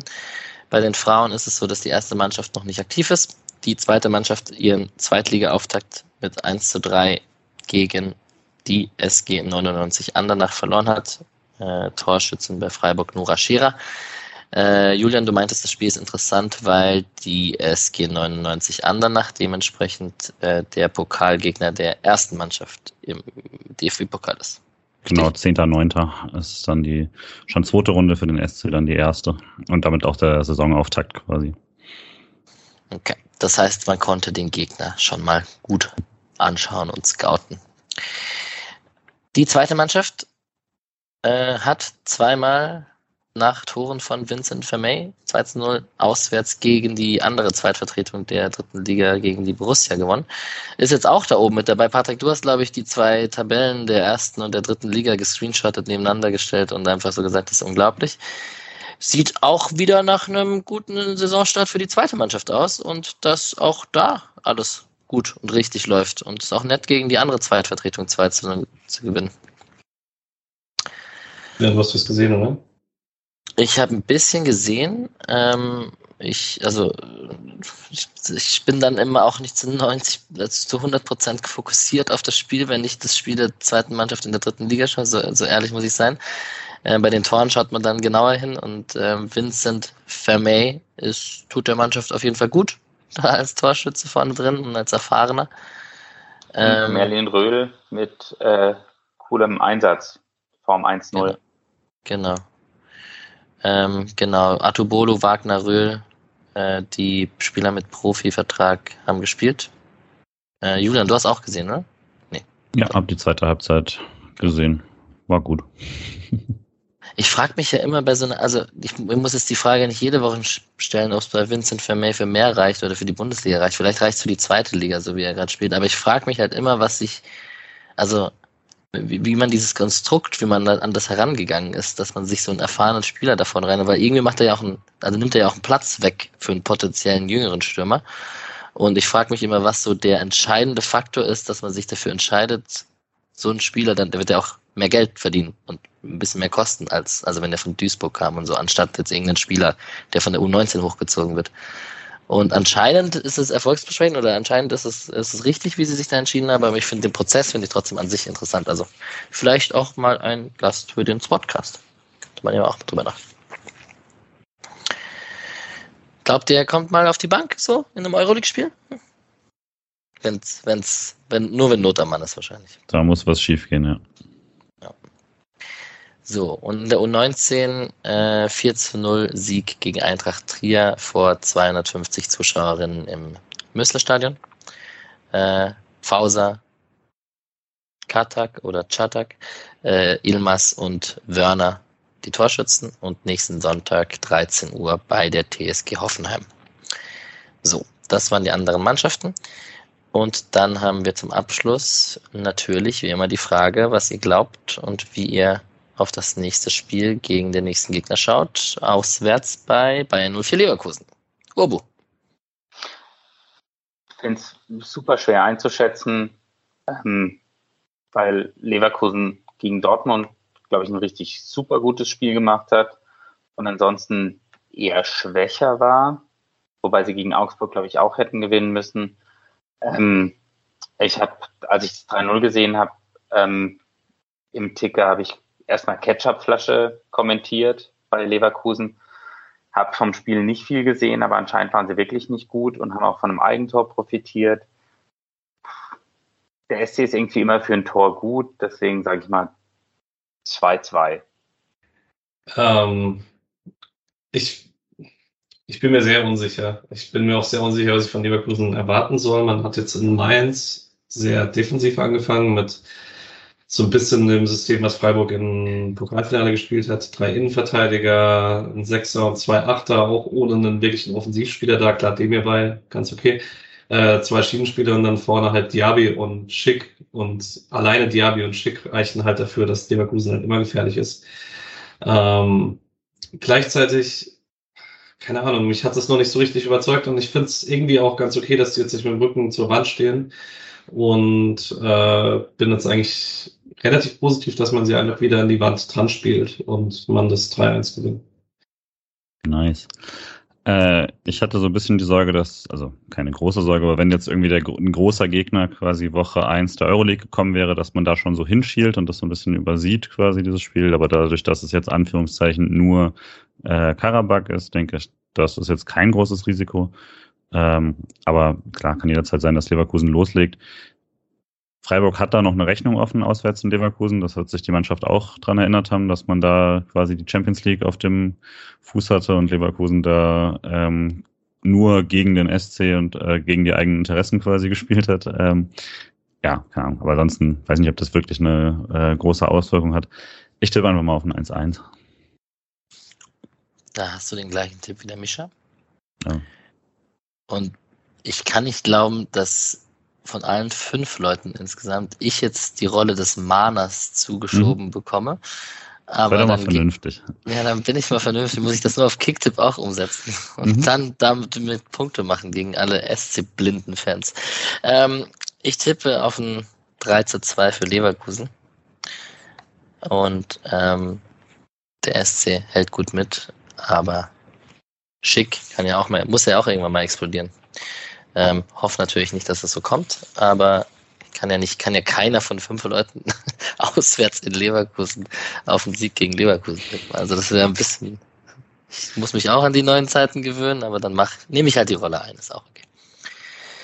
So, ist schon interessant, was du gesagt hast, Julian. Ähm, auswärts ähm, gegen Leverkusen jetzt am Samstag, dann geht's am Donnerstag zu Hause gegen Karabakh, den Sonntag drauf zu Hause gegen Gladbach, dann wieder am Donnerstag auswärts in Griechenland, Sonntag Hoffenheim, dann hat man einmal keine englische Woche ähm, zwischen dem Hoffenheim-Spiel und dem Mainz-Spiel. Das müsste die Länderpa Länderspielpause sein, Ende September, ne? Ja. Genau, und dann geht's richtig rund, wenn man dann das Pokalspiel hat, hat man gar keine Pause mehr. Das äh, wird schon alles sehr interessant und reiseintensiv. Da hat man mit Nantes und Piräus, ich weiß gar nicht, also hält sich noch im Rahmen, wenn man es mit Karabakh vergleicht natürlich. Aber ähm, man hat schon auch äh, intensive Reisen vor sich. Ähm, man hat vielleicht Glück, dass dieses Karabakh-Spiel da recht zum Ende kommt und ähm, jetzt nicht ganz irgendwo mittendrin ist, aber im Prinzip ist auch das Spiel. Also du fliegst einfach zwischen dem Schalke-Spiel am 29.10. auswärts und dem Heimspiel gegen Köln am Samstag oder am, am Sonntag wahrscheinlich, weil es noch nicht terminiert ist, spielst, fliegst halt nach Karabakh. Also das, das wird schon sehr interessant, also nach Baku. Das, äh, ich bin gespannt, wie der erste das fitnesstechnisch, Trainingssteuerung technisch, zweite Reihe, wie wer bekommt wann, wie viel Spiele und so, das und wir alle freizeittechnisch müssen wir jetzt unseren ganzen Partnern und Partnerinnen und Freunden und Familien müssen wir jetzt erstmal sagen, dass wir noch mehr Fußball schauen in der nächsten Zeit. Ja, eventuell war das schon durchaus Thema seit einer Weile. Ich habe klugerweise natürlich vorgebaut. Aber ein schöner Nordurlaub ist ja drin. Ach, so, ja gut, sehr gut. Oder, oder das, Ka das Karma-Konto schön auffüllen, um es Mhm. dann, ja, genau, der Klassiker. Und Nantes gibt's äh, tolle Kekse. Da kommen die Lü-Kekse her. Ja, Gute Info. ein sehr durch, tollen? Turm. Als, als Mitbringsel oder zum romantisch dort essen?